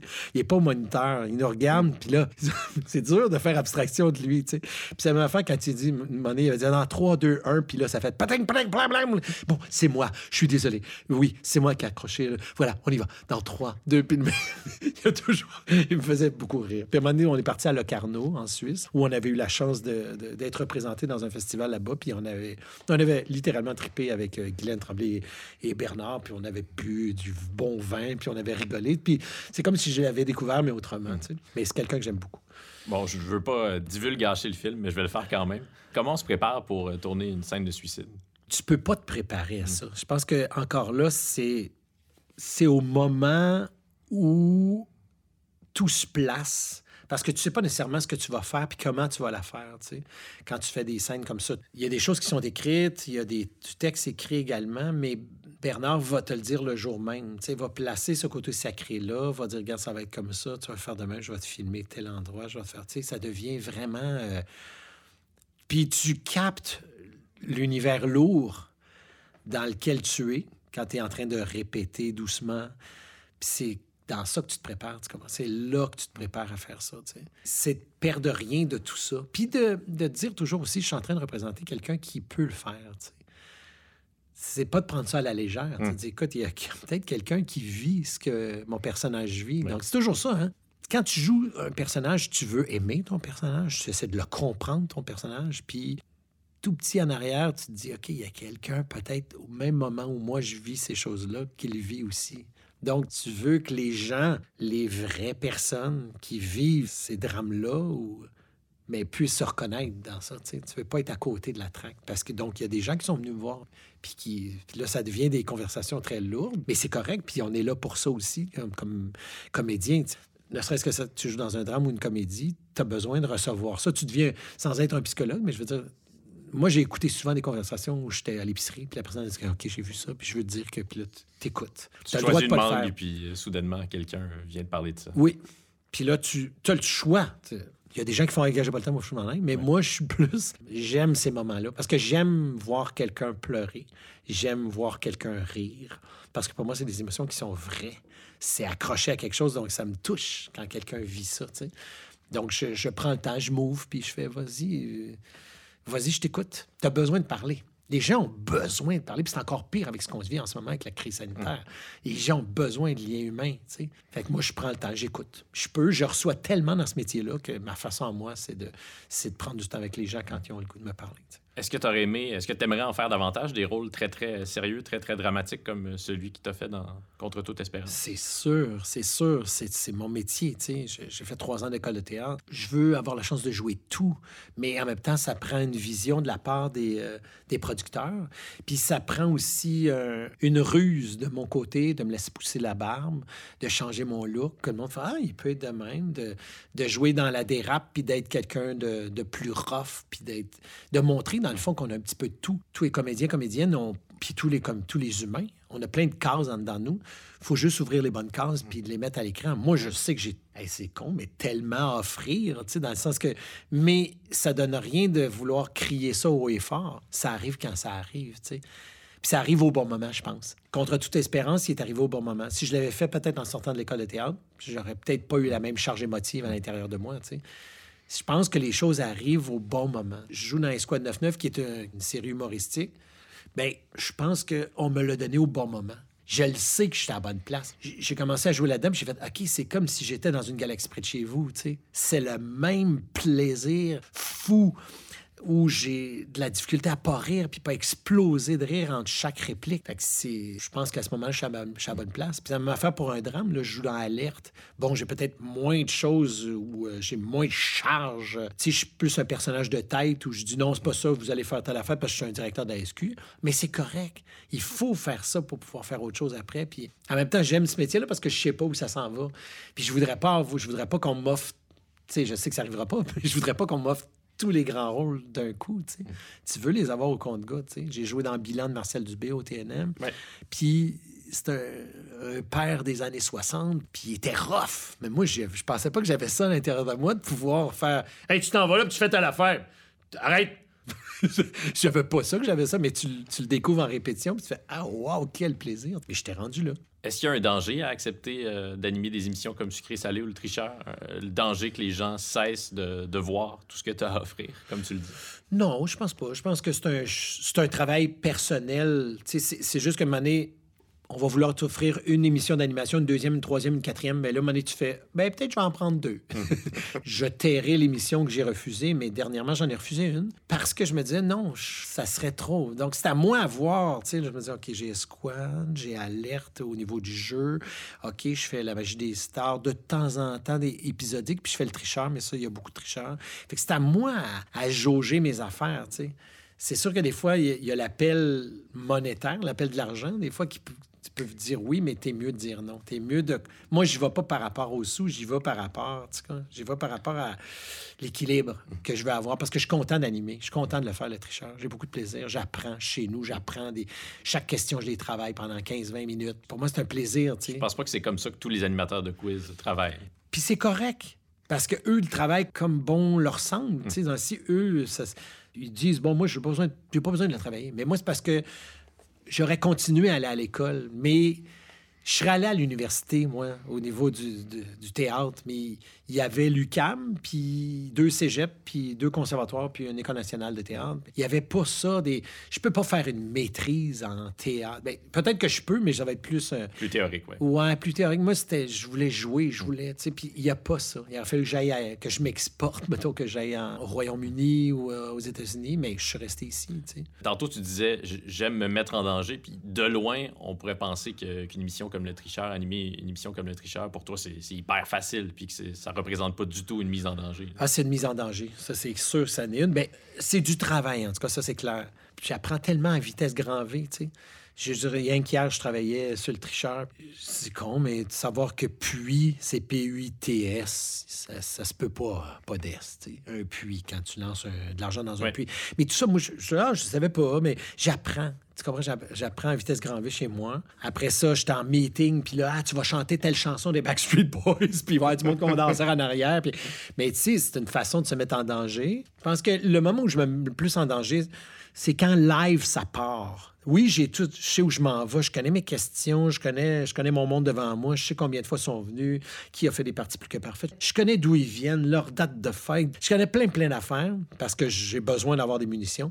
Puis là, ça part. C'est là où je me mets en danger. C'est là où je fais Ah oui, qu'est-ce que tu dit? OK, telle affaire. Oui, mais de pas rien échapper, tu faut être vraiment très, très, très très alerte quand on fait cette, ce quiz-là. Je peux pas arriver et dire Oh, je vais faire mes cinq émissions aujourd'hui sur Bonnet. Non, non, non. J'ai tout le temps l'impression de jouer au football. je suis comme un football euh, au niveau mental. sais. Je ressors de là comme si j'avais eu des commotions cérébrales euh, émotives. sais. Ça fesse. Non, mais c'est vrai. C'est comme euh, recevoir un prix. Quand tu vas recevoir un prix, c'est pour moi, ça m'a fait. J'ai eu la chance d'en recevoir un dernièrement. Puis... Oui, bravo. Merci, c'est Gémeaux, c'est ça? Oui, puis c'était la première fois, puis j'étais vraiment surpris. Mais je te dirais que depuis, regarde, c'est arrivé dimanche, lundi, mardi, mercredi, je passe mes nuits à repasser dans ma tête le discours de deux minutes que j'ai fait. En me disant, ah, ça c'était con, ça c'est niaiseux, ça j'aurais pas dû, ça, ah, j'ai oublié telle personne. Fait que pour moi, c'est comme une commotion cérébrale émotive. Lorsque tu as remporté euh, le prix artiste du meilleur animateur d'émission de jeu en 2018 pour le tricheur, toujours, tu as remercié ta blonde. C'est toujours une bonne idée de remercier sa blonde lorsqu'on remporte un prix. Puis euh, tu lui as dit quelle était la raison pour laquelle tu avais continué à dire bonsoir et bienvenue au tricheur avec un large sourire. Ouais. Comment on fait pour animer une émission comme ça, une émission joyeuse, quand à l'intérieur, ça ne va pas du tout? C'est très difficile. C'est très, très difficile. Parce que, bon, euh, les gens le savent, mais euh, c'est ça, le 23 août 2013, moi, j'ai décidé de, me séparer. Mais c'est une grosse décision quand tu décides de te séparer. Je pense qu'il ne faut pas prendre ça à la légère. Tu te souviens de la date précise? Ah ben oui, c'est clair. C'est la date que mes parents sont mariés. puis moi, je me suis séparé. Mais euh, non, non, mais... puis j'ai pas pensé à nécessairement cette date-là, mais ça a donné là. Puis pour moi, j'avais terminé le chemin que je pouvais faire avec cette personne-là. Puis, je pense que c'est réciproque. Alors, j'ai terminé ce, chemin-là, mais je suis carrément embarqué dans un tourbillon parce que s'il y a des avocats qui se mélangent à tout ça, puis euh, c'est fou. C'est vraiment absurde ce que tu peux avoir. Tu sais pas dans quoi tu t'embarques quand tu te sépares de quelqu'un puis que tu as quand même créé une famille. Puis je pense que c'est pour le bien de tout le monde, mais c'est juste que des fois... Euh, tu perds plus de plumes que tu aurais dû en perdre. Ce qui fait que j'étais vraiment, mon moral était vraiment très à plat, même en bas de la barre du zéro. Mais il fallait quand même que je dise bonsoir et bienvenue au tricheur avec un large sourire. Et tu vois, trois mois plus tard, j'ai rencontré la personne euh, avec laquelle je fais ma vie en ce moment. Puis c'est une personne qui est douce. Moi, j'appelle la douce ma douce parce que c'est ça, elle est douce. Puis elle, me ramène souvent la, aux bonnes places des fois, je, peux avoir euh, quelque chose qui vient m'agresser intérieurement. Puis après ben non, mais gars, revoiler de cette façon-là. C'est un peu ma psychologue, finalement. Mais je veux dire, je, lui apporte, puis elle m'apporte en même temps. Je pense que c'est un échange, c'est ça un couple. Mais euh, ça m'a permis, donc, effectivement, de, de continuer parce que j'étais heureux. au niveau de mon tourbillon de divorce, c'était l'enfer. Mais au niveau de mon cœur, euh, et ma liberté et de me retrouver moi-même, mais ça, ça grandissait. Fait que y avait vraiment une dualité entre euh, un genre de, tourbillon, puis euh, un tourbillon d'amour, puis un tourbillon de schnout, tu sais. Hum. Puis tous les deux, les deux s'en allaient en, même temps, tu sais, euh, avançant en même temps. Mais si j'avais eu juste le tourbillon de schnout, je sais pas si je serais encore animateur du tricheur, tu sais. C'est difficile parce que quand tu fais de la télévision, il faut que tu sois vrai, tu sais. Tu peux pas juste dire... tu peux pas jouer une game. Tu joues pas de, de game dans ce métier-là je suis en train de te parler, là, puis je joue pas de game. J'essaie de te dire vraiment. T'as pas l'air, en tout cas. Non, puis j'essaie de te donner vraiment ce que je. Tout en étant respectueux. C'est le mot respect, comme je disais au début. Je vais pas égratigner personne. Je suis pas là pour égratigner les gens, puis je veux pas les égratigner. Puis si j'ai à les égratigner, ça va rester dans mon cœur à moi, ou ça va rester dans ma tête à moi, parce que je suis pas là pour publiquement euh, faire mal aux gens. C'est pas ça mon but dans la vie. Qu'est-ce qui a été le plus difficile dans le fait qu'on pense que tu étais homosexuel? le plus difficile, je pense que au début, ça me faisait un peu rigoler parce que j'aime être déstabilisé. c'est pas comme si c'était une insulte non plus. Pas du tout. Ben, j'en ai plein, moi, d'amis homosexuels. Puis je veux dire, tu vas dans les écoles de théâtre. Puis y a, je dis, il y a, y a plein d'homosexuels partout, Oui. dans n'importe quelle sphère. Sauf que c'était peut-être à l'époque plus admis euh, au niveau des arts, Oui. donc c'était plus facile. Donc au début, j'aimais ce côté-là de Hey, OK, il se passe de quoi? Moi, j'aime ça. Pas que j'aime la crise sanitaire parce que je sais qu'il y a des décès et tout ça, mais j'aime quand même ce que ça crée parce que ça nous remet en question. On est déstabilisé. Ouais. Moi, j'aime, j'aime ça. C'est ça que j'aime. Une tempête de neige quand t'es supposé aller à l'école le lendemain. Tu fais Ah, j'irai pas. C'est, c'est tout ça que j'aime. Ce qui me permet de comprendre pourquoi je vis, puis de pas m'endormir dans la vie jusqu'à la mort. Je veux vivre, je veux être déstabilisé. Donc, la question, juste pour bien répondre, Je te demandais qu'est-ce qui était le, le plus difficile. Qu'est-ce qui avait été le plus difficile dans le fait qu'on pense que, que tu étais homosexuel? Ben, le plus difficile, c'est l'acharnement.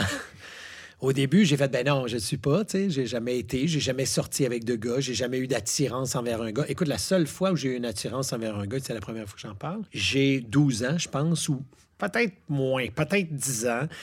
Et je suis euh, dans un camp où il y a juste des garçons, camp de jeunes, un camp d'été. Je joue au Mississippi et la personne qui est devant moi a l'air d'une fille. Puis je la trouve beau. Et je, je me dis, waouh, j'ai comme une attirance forte. Puis je me dis, mais c'est un gars. C'est un gars, mais je, je la trouvais belle. C'est comme si j'aurais voulu que ça soit une fille, dans le fond. Mais j'avais 10 ans, tu sais. Donc, mettons que ça se résume pas mal à ça. C'est une assez courte parenthèse homosexuelle. Assez courte. J'avais 6 ans déjà que j'embrassais des filles, tu sais, Isabelle Gosselin, entre autres, qui me disait OK, tu t'en viens ici, là. Donne-moi mon bec avant de partir. Puis là, On la salue. On la salue à 6 ans. Puis à 12 ans, euh, je commençais à Frenchie euh, dans les sous-sols euh, de maison. Fait que, tu sais, dans Tous ça- les sous-sols de Rock Forest. Non, c'était à Sherbrooke. ah, OK. C'était une soirée, entre autres, où on venait de finir notre sixième année. On a été reçus chez euh, Stéphane Rivière, pour ne pas le nommer, et euh, sa maman redescendait tout le temps en disant On allume les lumières, puis on met euh, pas juste des slows. Il y avait huit filles, six gars, et voilà. C'était le début. Mais donc, je pense que c'est l'acharnement de me faire dire Oui, mais non. Puis de voir aussi que dans l'œil des gens, tout le monde me fait Oui, oui, mais il y a un 2 que tout le monde fait Ah, Ça se peut. Ça se peut que soit gay. Dès que tu mets. Dès que tu mets quelque chose dans le cerveau des gens, tu sais. Mais je je suis encore chanceux que ça n'ait pas été quelque chose de plus grave, tu comprends? Parce que ça, c'est pas grave. Mais c'était juste fatigant de dire au monde Non, non, je suis pas, là. Je suis pas. Puis de sentir que les gens me croient pas. je pense que c'est ça qui était fatigant, tu sais. Mais en même temps, au bout du compte, après cet acharnement-là qui finissait plus, j'ai quand même eu un contrat alléchant de la part de Super C, qui est venu me voir euh, lorsqu'on était euh, à l'agence Goodwin, donc celle qui les gens qui me représentent.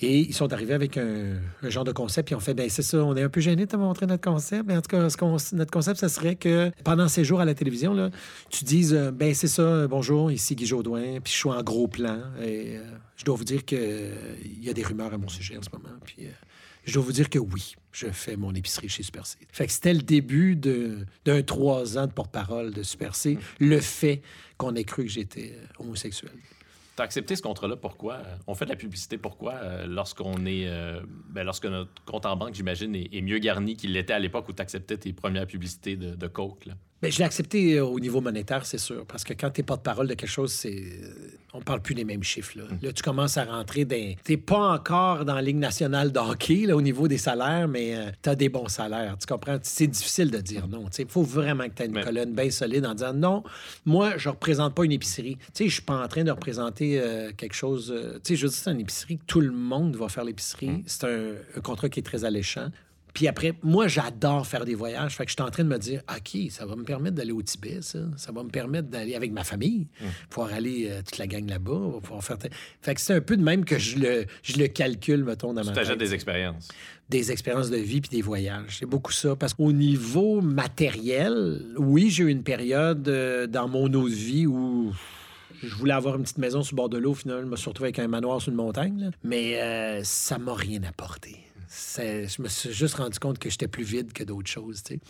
Fait que maintenant, je suis euh, locataire. Tu comprends? Ici à, Montréal. Puis. Guy Jodoin est locataire. Guy Jodoin est locataire. Puis il est fier de l'être aussi. Puis j'aime, j'en ai parlé à mon père. Je disais, ah, je devrais-tu m'acheter une maison? Il dit, ah, tu prends ton temps là-dessus. c'est comme s'il me parlait comme si j'avais 20 ans. Prends ton temps là-dessus. Là. Regarde, il dit, euh, ce que ça amène. Il faut que je change. Pour lui, il voyait plus les soucis d'avoir une maison. Puis en même temps, il est content parce qu'il est encore. Mes parents sont encore. Ils sont dans les 80, là, puis ils sont toujours à leur maison à Rock Forest. Mm-hmm puis sont contents avec tout ce qu'on vit en ce moment parce qu'ils ont une liberté. C'est pas quelque chose de surveillé. On, ben là, quoi que c'est plus euh, déconfiné maintenant, mais il y a une période où ils pouvaient quand même vivre puis être bien chez eux. Là. Mais comment on se rend compte que la maison qu'on a achetée sur une montagne, elle nourrit le vide en soi? Ben, tu t'en rends compte parce que tu te retrouves seul un moment donné à faire des feux de camp dans ta forêt. Puis là, tu fais Qu'est-ce que je fais là, des feux de camp dans une forêt tout seul euh, à 2 heures l'après-midi? J'étais tout seul. Les kids à l'école, mon ex n'était pas là peut-être pas le goût vraiment d'être avec moi non plus. Fait que, tu sais, maintenant, tu fais qu'est-ce que je fais là? Puis je suis à Sainte-Adèle, je suis loin de Montréal, je, me tape le trafic, euh, ça me coûte des milliers de dollars en essence, euh, je prends deux heures et demie par jour dans le trafic. Euh, tu sais, qu'est-ce que je fais là? Tu sais, moment vraiment, tu t'arrives à une place, tu fais OK, mauvaise décision. J'étais à mauvaise place si tu es là-bas, puis tu es heureux, puis tu es bien, puis tu partages de quoi, puis les émotions ils sont connectées avec les gens qui sont autour de toi, c'est merveilleux. Mais je pense que c'est plus important les liens humains que tout ce que tu peux avoir comme matériel. Si tes liens humains sont forts, après le matériel peut arriver. Mais si tu as du matériel, puis tu fais Ah, on va être plus heureux, non, c'est faux. Je vous le dis, là, c'est faux je vais tâcher de m'en souvenir lorsque je vais avoir beaucoup d'argent. Si t'es bien, quand tu vas avoir beaucoup d'argent, puis ça s'en vient, on le sait bien, là. Oui, c'est imminent. Ben oui, je veux dire, t'es le prochain Stéphane Bureau, là. Oui, exactement. Qui, est très, très riche lui-même. Mais Stéphane, Stéphane, il n'est pas, pas propriétaire. Non? Non, non, non. Non, il y a cette liberté-là d'esprit. Il n'habite pas dans une cabane dans le bois aux États-Unis?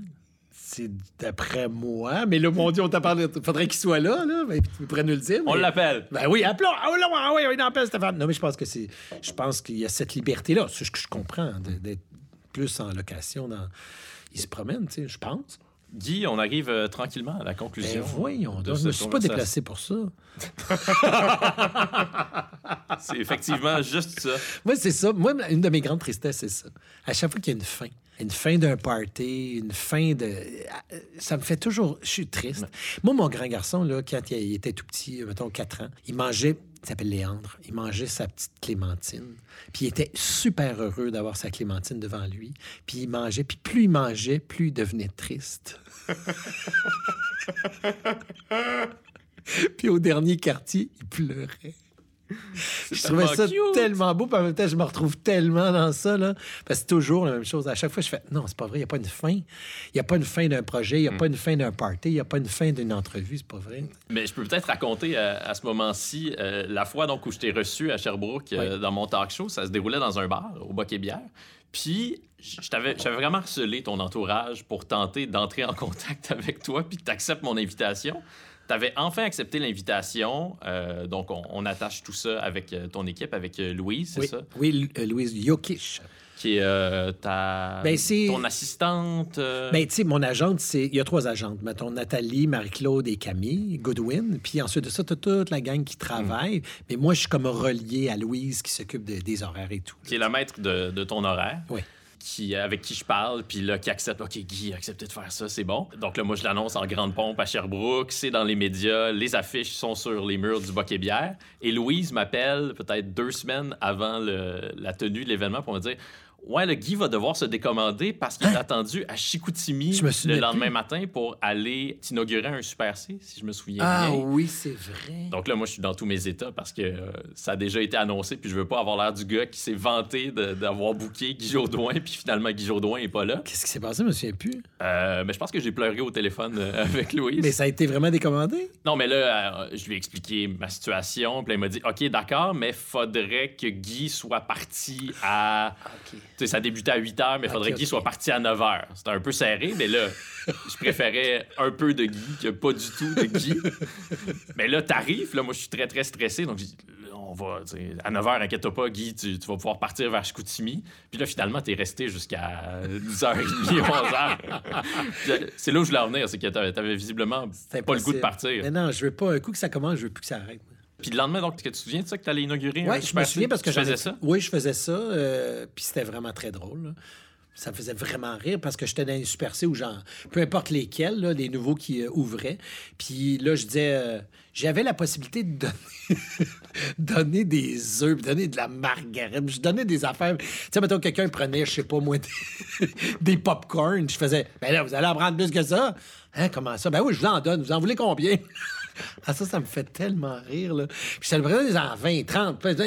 Amenez un chariot de popcorn. Là.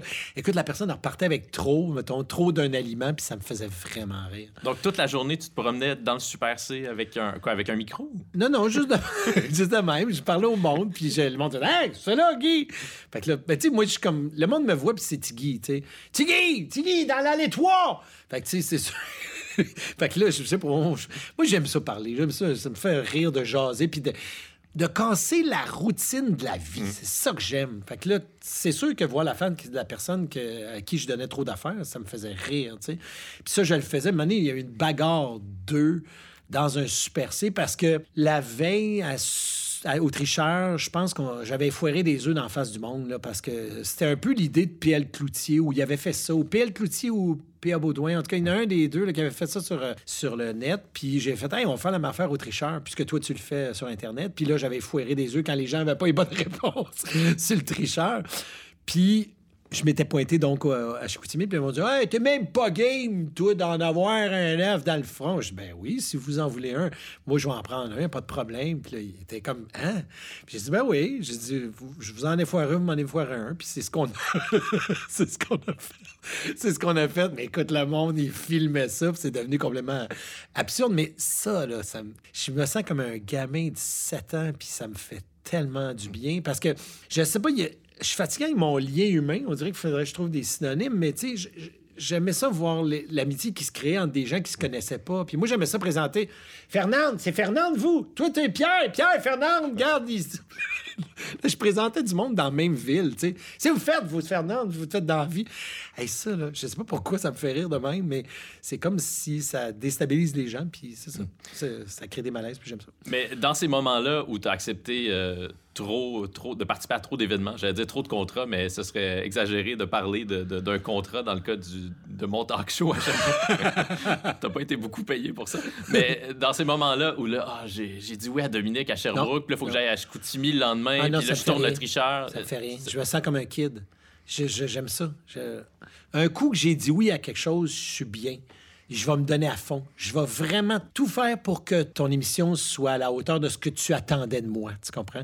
Je veux tellement pas décevoir les gens. Là.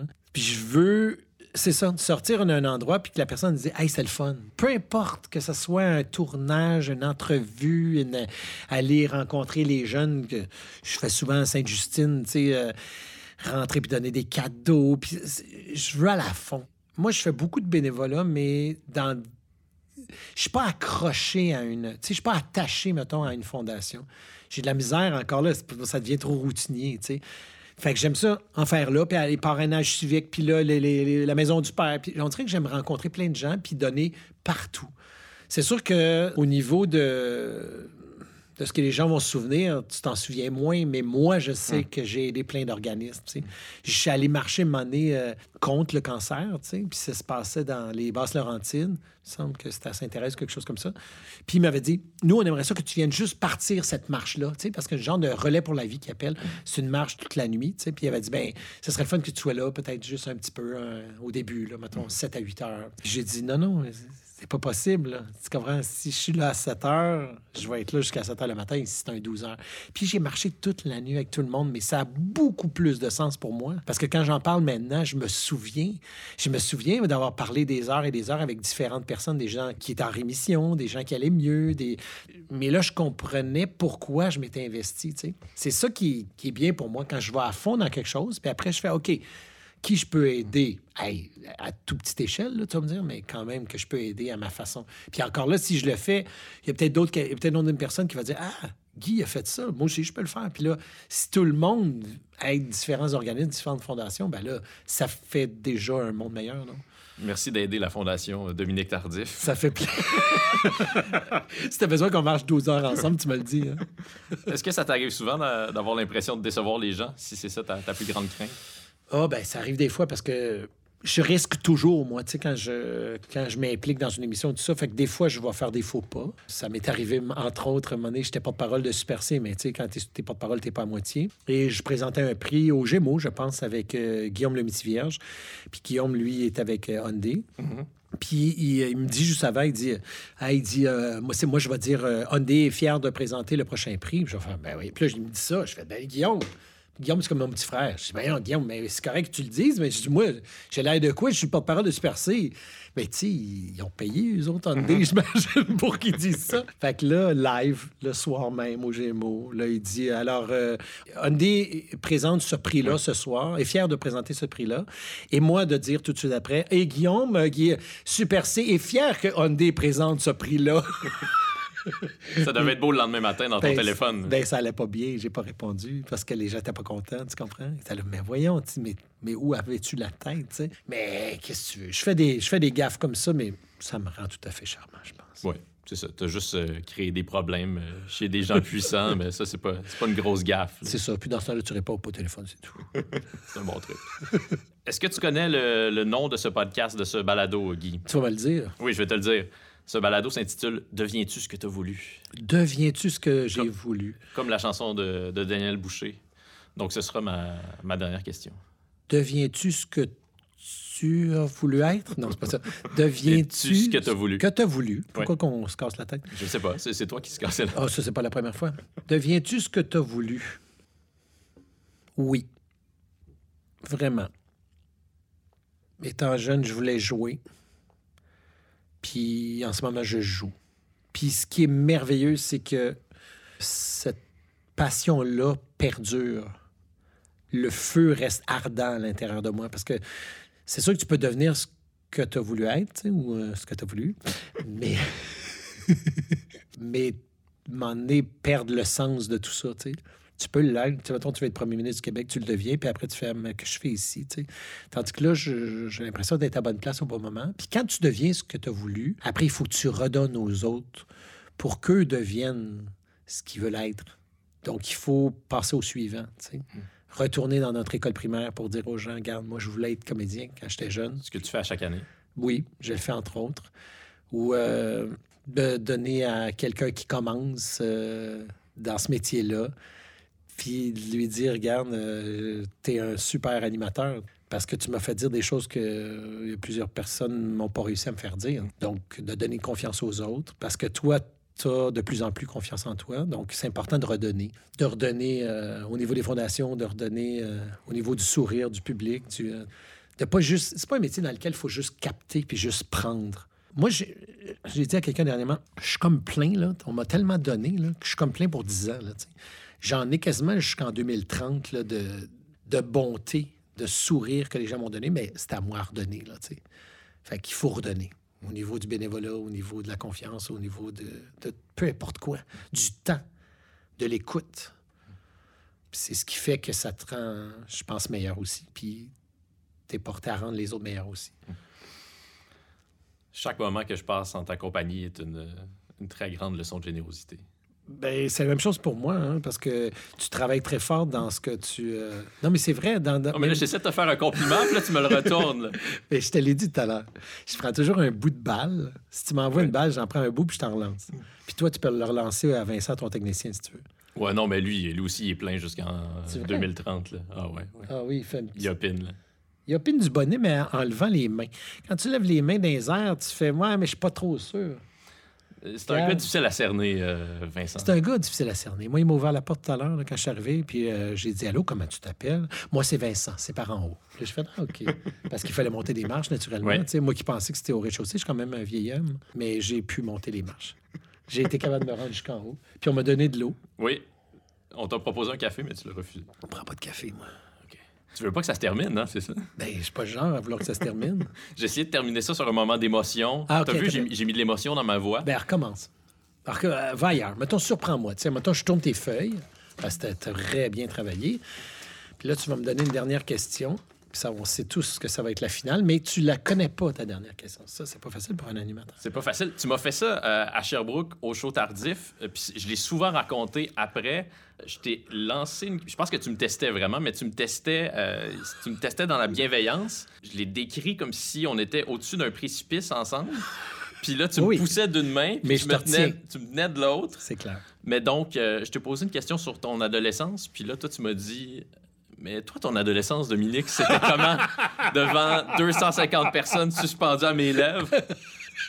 Puis là, j'avais fait une blague sur, euh, sur ma jambe parce que je pense que tu même pas capté cette, cette blague-là parce que j'ai une prothèse, il me manque une jambe. Puis là, j'avais fait une blague sur euh, mon adolescence asbestos en disant que j'avais perdu ma jambe dans la mine. Puis là, les gens dans la salle qui savaient que c'était pas ça exactement qui était arrivé, c'était esclaffé. Donc j'avais survécu à cette épreuve que tu m'avais fait subir.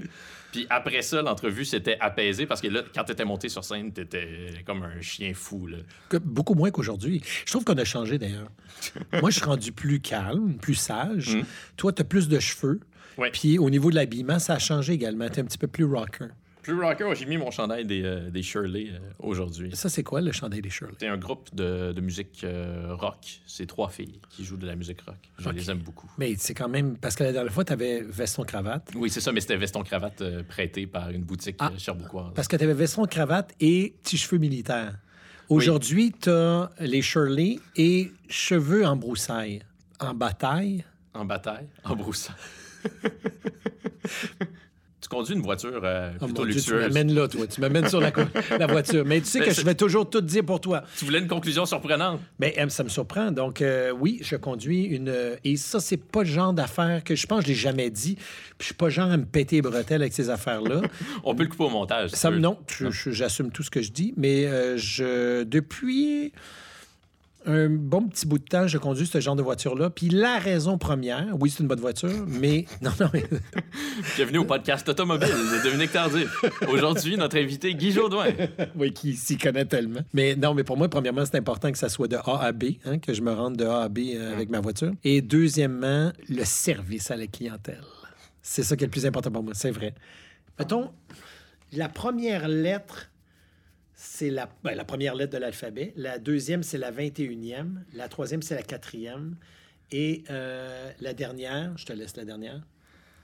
Euh, J'ai tellement pas suivi. là. Ah! je peux pas croire. T'es pas en train de te préparer une autre question? Un peu, non, mais c'est parce que j'ai aucune idée c'est quoi la 21e lettre de, de l'alphabet. Ben oui, mais ça, c'est leur problème à eux autres. Ils veulent avoir la marque. Donc, c'est la première, Mhm. la 21e, la quatrième et la... A, attends un peu, A. Hey, non, non, non, on t'a Ah pas oui, demandé de faire le travail. Et la quatrième, c'est quoi? Non, non, non, tu me dis... Je pas. Mais il comprend rien. Je peux pas croire que ça finit C'est de quoi même. ce jeu-là? Mais c'est vraiment absurde. Ça se termine en queue de poisson. Non, non, mais c'est pas, pas la première fois de toute façon avec toi que ça se termine en queue de poisson. Fait que je vais quitter. Merci beaucoup, Vincent. Merci bien pour tout. Euh, ton petit nom déjà? Dominique. Merci, Dominique. Euh, écoute, je te souhaite vraiment de faire des belles, belles choses. Puis, euh, si tu as besoin de moi, encore une fois, de façon gratuite, naturellement, hein? Parce que ça fait quand même quatre fois que je viens de voir, puis euh, j'ai pas eu une scène encore. Puis le gouvernement, puis euh, les impôts, ils me poursuivent. Fait que la prochaine fois, j'espère qu'il va y avoir de l'argent. Le Guy est au bout du studio puis il est en train de fouiller dans Je fouille pas. Je Dans fais les comme meubles. si je m'en allais. OK, bye! de l'excellent théâtre. Merci, Guy.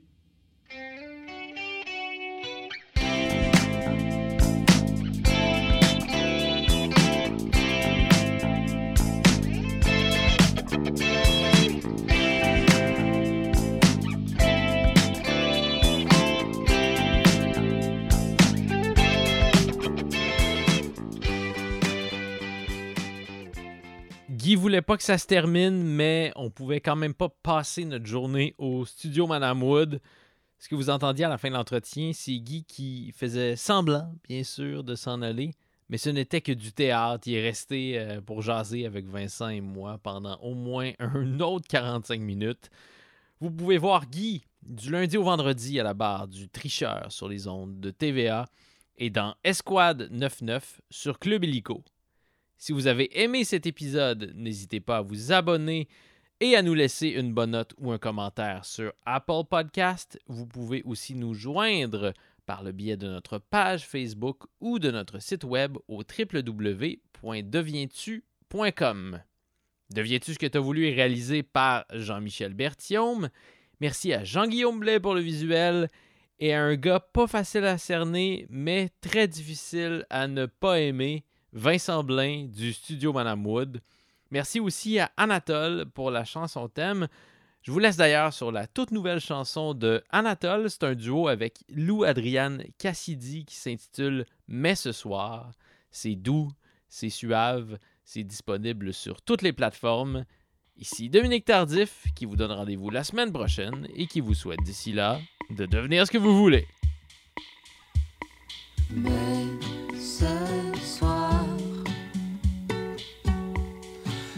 C'est à l'usure, usinée, lessivée.